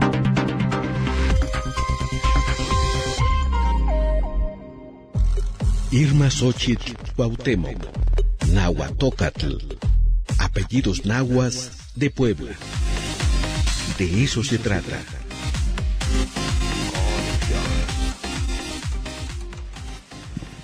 Regresamos al de eso se trata, querida Irma. ¿Cómo estás? Qué gusto saludarte. Yo muy feliz, como siempre, aquí con ustedes. Gracias. Macuali Teotlaltzintli y Panin Tonal, Mactlacliguanome y Panin Metztli. Eh, un día como hoy, 12 de noviembre, pero pues hablamos del año 1648, nació Sor Juana Inés de la Cruz. ¡Wow! ¡Qué maravilla! ¡Qué bueno que te acordaste! es el contexto también del Día Nacional del Libro. Claro, estábamos hablando de que es el Día Nacional del Libro, pero pues qué mejor que hablar también de una escritora ¿Qué mexicana, personaje? ¿no? Qué, gran personaje, ¿no? Sí. Y bueno, nosotros como que tratamos de tomar un apellido en náhuatl y como retomar algún aspecto y, y podríamos pensar como eh, en la décima musa, podríamos pensar en una escritora que escribió completamente en español y no. No, no, no, no, no. Y de hecho era una profunda conocedora de las lenguas madres, ¿no? Sí, hablemos, o sea, si estuvo en el contexto del siglo XVII, donde pues eh, en la zona del centro de México, eh, moviéndose entre el Estado de México y la Ciudad de México, realmente era una zona y en un contexto temporalmente en el que había gran vitalidad de la lengua náhuatl. Sí, bueno, exactamente. Qué bueno que ubicaste eso de entrada imagínense en esos años había, eh, bueno, el pulso o de cómo se hablaban las lenguas madres, pues era prácticamente cotidiano. Cotidiano. O sea, más bien la, minoría era el español, ¿no? Exactamente, y eso es algo que a veces se nos olvida, ¿no? Porque llegamos a, hablar incluso de esta escritora como un personaje que podríamos hablar del español del barroco, del siglo de oro, o sea, se habla mucho como en ese contexto. Me encanta la personalidad, bueno, la biografía de Sor Juana, porque siempre fue una mujer que estuvo en la orilla de todo. Exactamente. Al filo de la navaja de todo. Es decir, sí, claro, o sea, eh, era una mujer profundamente inteligente, eh, muy hábil políticamente, sin límites en sus conocimientos, pero también eh, pues, pues su sexualidad, eh, este, los límites de lo que te permitía la iglesia, la moral de la época, en todo estuvo en el límite y eso fue, bueno, es algo que a mí me atrae mucho de, de ah, Sor Juana, ¿no? Sí, atrae bastante, incluso, bueno, yo leí un texto que se llama Crónica de una vida de disfraces y subversiones, porque te habla un poco de esta parte mítica que se nos ha relatado de una mujer que quiso vestirse de hombre para poder acceder a la educación y a la vez de cómo a través de la escritura logró ser subversiva, ¿no? Eh, atacar de alguna manera un tanto inteligente, porque no fue tan directa, atacar pues estas formas hegemónicas de su época en las que la mujer no estudiaba y estaba, tenía dos opciones, o ser monja o casarse, ¿no? No había de otra.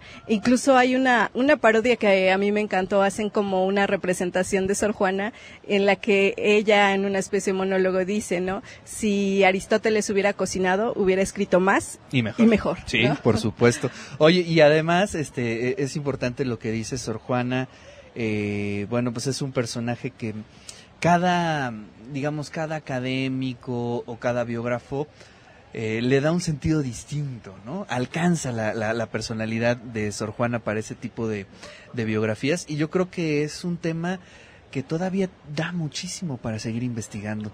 Hay muchos todavía capítulos de su misma biografía o de su obra que hace una hace falta una relectura importantísima. Bueno, este pues obviamente Octavio Paz hizo yo creo que uno de los grandes grandes este eh, estudios sobre Sor Juana, pero hace falta yo creo que profundizar muchísimo. Sí, y uno de esos aspectos en los que falta profundizar es en ese uso del lenguaje del náhuatl, porque pues realmente es muy reciente, de en 2001 fue cuando un investigador saca a la luz un, un escrito donde se demuestra que hay presencia de ambas lenguas. Es interesante ver, por ejemplo, cómo en algunos versos está mezclado el náhuatl con el español y en otros se hacen diálogos en el que pareciera una especie de diálogo bilingüe en el que los interlocutores están en el entendido de que uno está hablando en español, el otro está respondiendo en náhuatl, pero hay total comprensión, total entendimiento y eso es algo interesante porque también digamos hablamos de una variante propia del náhuatl, de cómo se tuvo que adaptar a la época. A mí me parece muy interesante este hecho de que tú analizas poesía, lo lo, observas y puedes ver que si son eh, octasílabos, que si tienen cierta rima sonante, disonante, y verlo en náhuatl y en español, eso es algo que me impresionó. Mira, por ejemplo, yo traje un fragmentito de lo que hace en náhuatl, y te voy a leer nada más el último extracto que dice, Oni disculpa y papatica tu fiesta, porque vuelta chichicoagua, mochipa y nincastilteca. Señores, vuelta tetlacolti y ninquichigua de veras. O sea, ese es un fragmento que está en donde se está mezclando el náhuatl y el español, pero está rimando, o sea, a la vez que pone la palabra fiesta, rima con teca, una palabra del náhuatl y una palabra del español, logra hacer la rima mezclando ambas lenguas. A mí me gustó muchísimo. Oye, el ritmo está increíble. El ritmo está increíble, tú lo escuchas y te llama mucho la atención porque además es propio del náhuatl que haya una sonoridad que permita como esa degustación de la lengua. Ahorita que lo estabas leyendo, de inmediato inmediato se me vino a la mente el ritmo del Spanglish, por ejemplo, Por ¿no? ejemplo, sí, y es algo como que ha tenido fuerte discriminación, Sí, ¿no? De mucha, tú que hablas mucha, mucha discriminación. Y se, y se como que se les critica, pero realmente ese era una un, Claro. un momento específico en el que se empezaron a utilizar las dos lenguas y por eso el apellido Cruz-Titla, porque el apellido Cruz-Titla tiene eh, la- el conjunto de una raíz en español, la palabra cruz, y que obviamente es un elemento eh, que viene de España y Titla. El elemento, El ¿no? elemento, en además, mayúsculas, ¿no? ¿no? Y hablamos de que también la evangelización y la imposición de esa cruz se hizo a través de este tipo de obras, de estos, Claro. eh, incluso a Sor Juana se le pedía que hiciera los actos, ¿no? villancicos, ajá, o sea, había como una serie de, pues, eh, prácticas en las que se buscaba evangelizar a través de la, de la misma palabra de las personas y entonces eso me parece que es una línea de investigación, como bien decías, que puede abonar mucho, ¿no? Todos estos hablantes de lenguas originarias y que analicen, porque como bien lo dijiste, no solamente está la palabra ahí, está el ritmo, está la cadencia que se logra escuchar. En español dice, presento disculpa a favor de la fiesta porque nos hacen burla siempre estos españoles. Señores, es una gran pena eso que hacen, de veras. Wow. Y, y sabes qué es lo impresionante cuando lo lees también así, que te das cuenta que hay una razón subversiva de por qué usar No, no, el náhuatl no. y el español. Claro, y además, si uno lee detenidamente la obra de Sor Juana, es altamente subversiva en todo lo que hace, En ¿no? todo, en todo. Bueno, yo nada más me- eh, eh, recuerdo mucho la- el momento en donde pues, sí, eh, Sor Juana tiene que decidir qué hacer con su vida y decide, pues obviamente, ser monja, pero lo dice de una forma eh, eh, eh, importante que, que- que quiero subrayar. Dice, yo me hice monja porque quería estudiar, ¿no? Pero, o sea, este discurso o este, esta línea, este discursiva hoy es uh, común, ¿no? O sea, cada día hay más mujeres u hombres que prefieren ante todo su vida profesional que una vida familiar. Pero imagínate decirlo en el tiempo de Sor Juana. ¿No? Es, es, yo creo que el acto más subversivo que podía hacer una mujer en el momento, ¿no? Sí, o sea, totalmente de acuerdo. Y ahorita, pues, eh, yo te comentaba incluso que está aquí en el, en CEU está un evento de acompañamiento universitario hacia, hacia sectores indígenas. Eh, hay muchas estudiantes, no solo de licenciatura, había una maestra que está en un doctorado, este, que estaban hablando en sus lenguas indígenas y se habla también de la subversión que representa ser una mujer indígena y estar estudiando, que Uf. solo hay un 2% en la actualidad, era la cifra que mencionaban, de mujeres indígenas en las universidades, ¿no? O sea, 2%. Entonces, el leer para mí a Sor Juana hoy, haber este como podido recordar eh, lo que hizo, eh, ver todas estas estrategias que mantuvo, la verdad es que es, es un ícono, ¿no? Claro. Es alguien que representa la fuerza femenina y no en este sentido que se le ha dado a la feminidad de algo sutil, algo eh, incluso, no sé, en tonos pastel. No, o sea, es una cuestión en donde se ve a las mujeres y las mujeres eh, con total fuerza eh, reivindicándose y cuestionando los... como, como dice mi hija, este, yo quiero ser una chica ruda, ¿no? Dicen, ¿por qué vestirte de princesa cuando te pueden vestir de guerrera? Claro, ¿No? sí, sí, sí, sí. O sea, hay- Así me dice mi hija. es toda, toda eh, una cuestión también con los niños, Sí, ¿no? sí. Porque los niños también eh, van aprendiendo de estas historias y van reconociendo pues que no hay no hay un estereotipo, no hay un patrón, ¿no? Hay que hay que romper con eso y pues, eso es lo que me pareció impresionante de leer pues la obra de Sor Juana, eh, que incluso ahorita, por ejemplo, había una hipótesis de si la escribió sola o si la escribió, porque esta, este fragmentito que les acabo de leer pertenece a una loa, que pues sí, obviamente es al Señor eh, del Sacramento, pero que se calcula que la escribió cuando tenía ocho años de edad. Sea, Claro. es su primer escrito. Eh, y se aventuran a hacer la hipótesis de si la escribió en conjunto con una niña nahuablante, o totalmente nahuablante, que seguramente Sor Juana al estar en contacto, sí con una alta sociedad, también lo estuvo con el sector bajo, que era quien, quien hablaba la lengua, ¿no? Y que ella se aventuró a hablarla. Entonces, eh, hay ahí una historia porque eh, hay un fragmento dice "Tex- Tehuatzin Ixpopocatzin", somos doncellas, lo traducen, que quiere decir somos niñas, somos jovencitas, y ahí está, podría estar la clave de quién más estuvo acompañándola en esa escritura. Órale, bueno, pues ahí está otra línea de investigación, ¿no? Sí. Ahí tenemos más. Y bueno, pues yo creo que el clásico de Sor Juana, en donde se plantea pues mucha de su personalidad, de su biografía, de su vida, pues es la carta Sor Filotea, ¿no? Que es una maravilla, eh, muy leída, afortunadamente se reedita con, con bastante, eh, eh, digamos, eh, ritmo, con normalidad. Y yo creo que es importante no olvidar a Sor Juana, ¿no? Este, ahí están escondidas muchas de las claves de pues la sociedad virreinal, ¿no? Y de lo que se tenía que vivir para una mujer de este nivel como Sor Juana. Sí, y finalmente pues también las consecuencias que va a tener Claro, para ella, claro, ¿no? Porque claro. finalmente la recomendación que le hacen es olvídate de estudiar y dedícate a la vida de monja. Y pues eso es algo que también es un poco difícil. Um, permite también la empatía a las mujeres que en, en diferentes contextos hemos padecido una situación similar en la que se nos dice quédate a cuidar a tus hijos, este, ya para qué vas a tal actividad si tienes que hacer tal actividad en tu casa, o sea, realmente no, mm, sí nos permite acercarnos a la época virreinal, pero lo curioso es que la dinámica de discriminación hacia la mujer y de relegarla de la vida académica sigue vigente. Claro. Sí. la verdad es que sí, todavía podemos encontrar, este, afortunadamente cada día son menos, ¿no?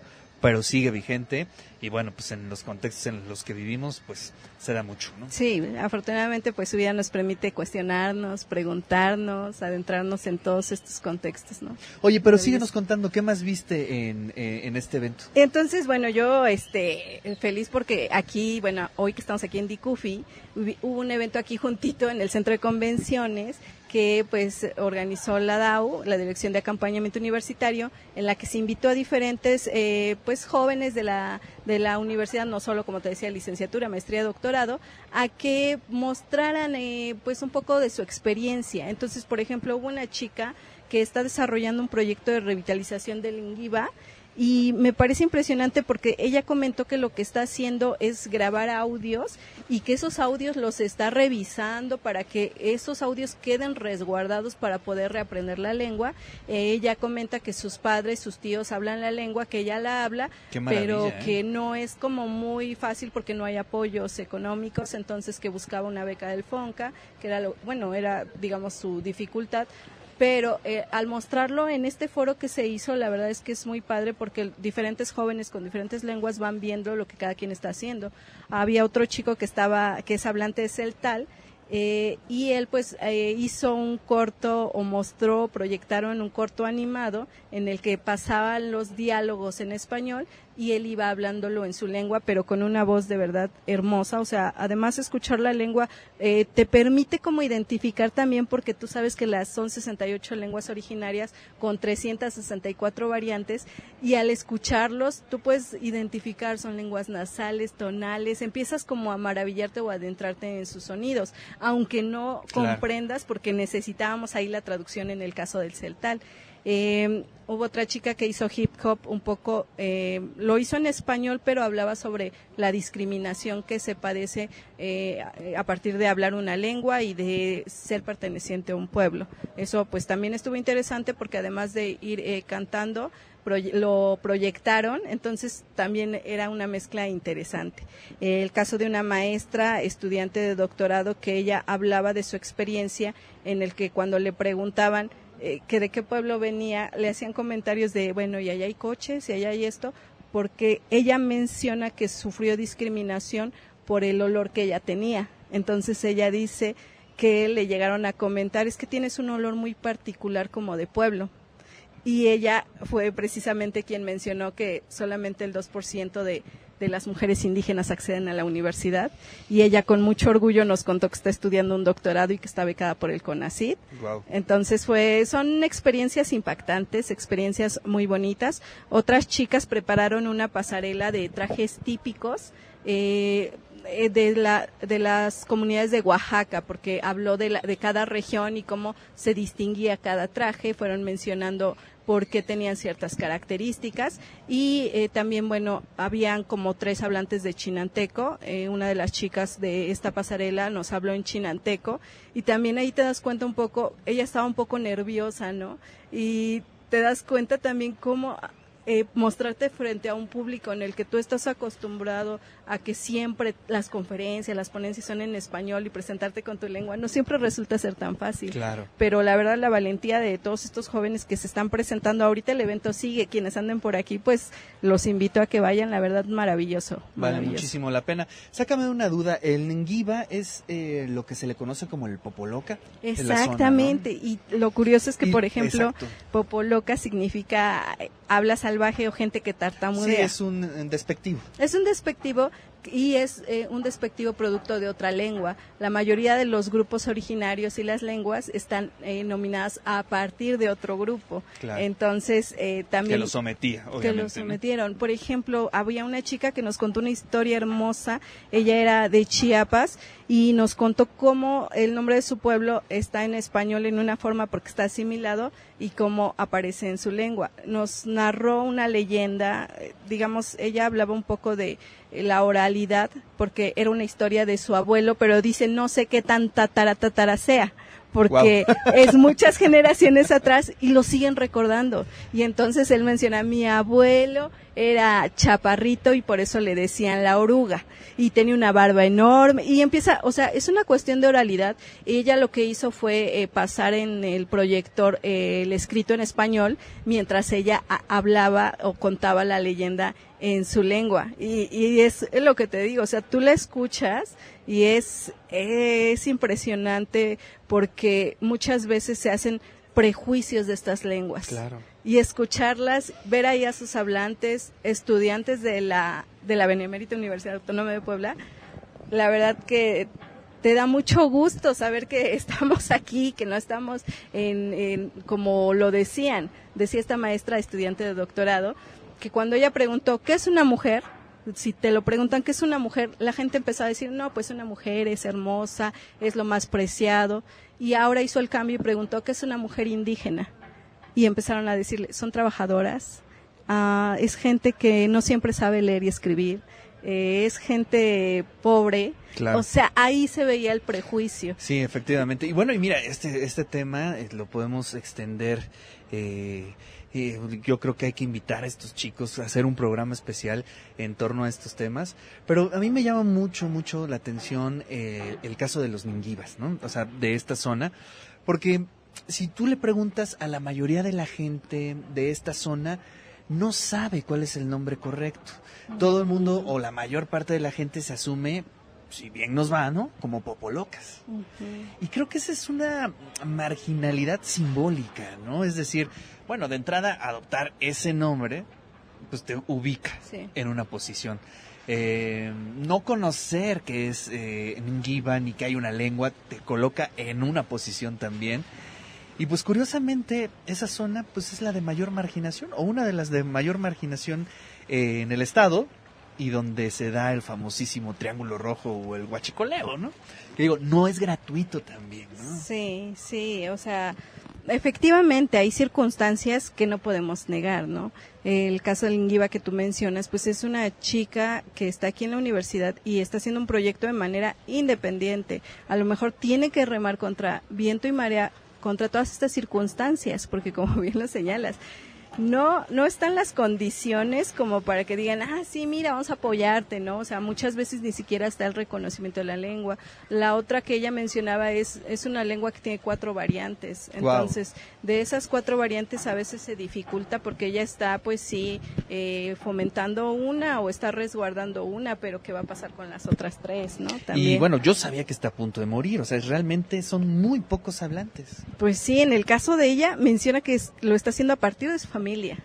Entonces, yo creo que ese papel que está tomando también es importante. Otro comentario que salió a relucir es alguien que llegó y dijo, yo ni siquiera sabía que era importante mi cultura y mi lengua. Claro. O sea, me invitaron a este evento y apenas me estoy dando cuenta. Pues mira, acuérdate toda la, la- bueno, la campaña que se hizo y que funcionó muy bien, que era eh, desaculturizar a toda la gente, ¿no? Es decir, lo primero que hay que hacer es olvidar la lengua, no se la enseñes a tus hijos, porque eso es, eh, en detrimento a tu progreso, a este, a, a- Sí, al ya. crecimiento sociocultural, poder- Sí, podemos decirlo, ¿no? no te integras al llamado progreso, entre comillas. Entonces, sí, las, las dificultades que están mencionando, eh, eh, era muy bueno estar ahí y que ellos eh, de diferentes lenguas confluyeran, observaran, porque no todos eran de Puebla, además habían de Chiapas, de Oaxaca, de Veracruz, de diferentes estados y de diferentes edades, y que pudieran compartir sus experiencias y poder ver cómo realmente se puede lograr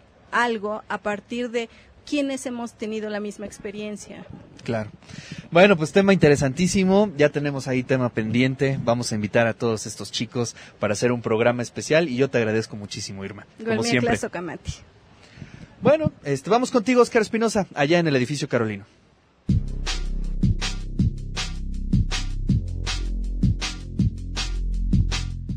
Gracias, Ricardo. Con esto vamos a terminar el programa. De hecho, tenemos una información importante porque enfermedades, padecimientos y condiciones como Alzheimer, Parkinson y hasta la depresión afectan seriamente la vida de las personas que sufren de ello. Por tal motivo, la medicina como la tecnología siguen uniendo fuerzas para cambiar eso. Es una sinergia importante, pues el futuro ya está en el presente debido a que los chips cerebrales ya son toda una realidad con la ayuda de la autoprogramación, sin duda, están ayudando a muchas personas. Y es que Jody Medich, eh, CEO de Superhuman X, comentó durante su participación en Singularity U Mexico Summit 2019 que ya son una realidad debido a que se están haciendo pruebas con gente que sufre de alguna enfermedad para que tengan una vida lo más normal posible. Los brain chips se introducen en el cerebro y con ayuda de objetos robotizados, los pacientes mandan señales para que un objeto se mueva en el caso que lo desee, o de lo contrario las personas que tengan Parkinson dejen de realizar movimientos y puedan tener menos dificultades para caminar o hacer labores simples. En julio, eh, Elon Musk dio a conocer un producto revolucionario hecho por una empresa de biotecnología llamado Neuralink, un chip implantable inalámbrico diseñado para conectar cerebros humanos a una computadora. Para Medich, eh, los cambios tecnológicos que están pasando pues, son una gran oportunidad debido a que las tecnologías como realidad virtual, robots portátiles y este tipo de cosas finalmente podemos interactuar con ellas en el mundo real, explicó en entrevista. También aseguró que si estos chips llegan a caer en las manos equivocadas podría ser fatal. Entonces, bueno, estos son los avances tecnológicos novedosos y eh, que se fueron conociendo también por el CEO de en Superhuman X, afirmando que los cambios que se están avecinando no deben caernos ya de sorpresa, por lo que todos debemos aprender a hablar el mismo lenguaje tecnológico. Regresamos contigo, este Ricardo. Muchas Gracias, Oscar Espinosa, y así es como llegamos al final de este programa. Muchas gracias a toda la gente de la Dirección de Cultura Física que nos invitó. Muchas gracias a ti, Oscar Espinosa, ya en el edificio Carolino. Aquí Angélica Chavalier, muchas gracias. Angélica en la producción, Alfredo Guerrero, Américo Vázquez, eh, Gerardo Ramírez, José Luis, muchísimas gracias. Sergio Ubaldo, y mañana nos escuchamos en punto de las 13 horas aquí en Radio WAP. Muchas gracias.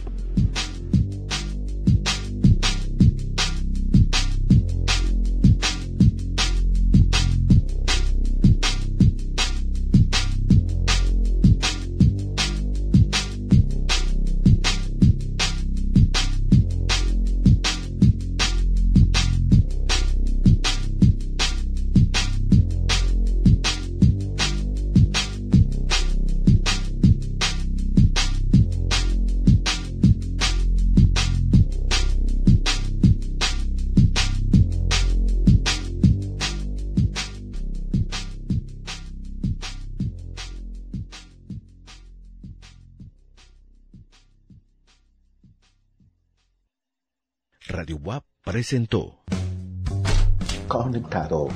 De la contaminación, del cambio climático, todo eso. Desde hace algunos años tenemos un canal de YouTube donde hacemos transmisiones acerca de... De eso se trata. Que los actuales barrios básicamente se desprenden de los antiguos subrayar la presencia de los puritanos, de aquellos que están al frente de la estación, a los, de que, eso se trata. a los que han forjado estos 22 años. Es una gran responsabilidad con la comunidad universitaria y con la sociedad. De eso se trata. Desconectado.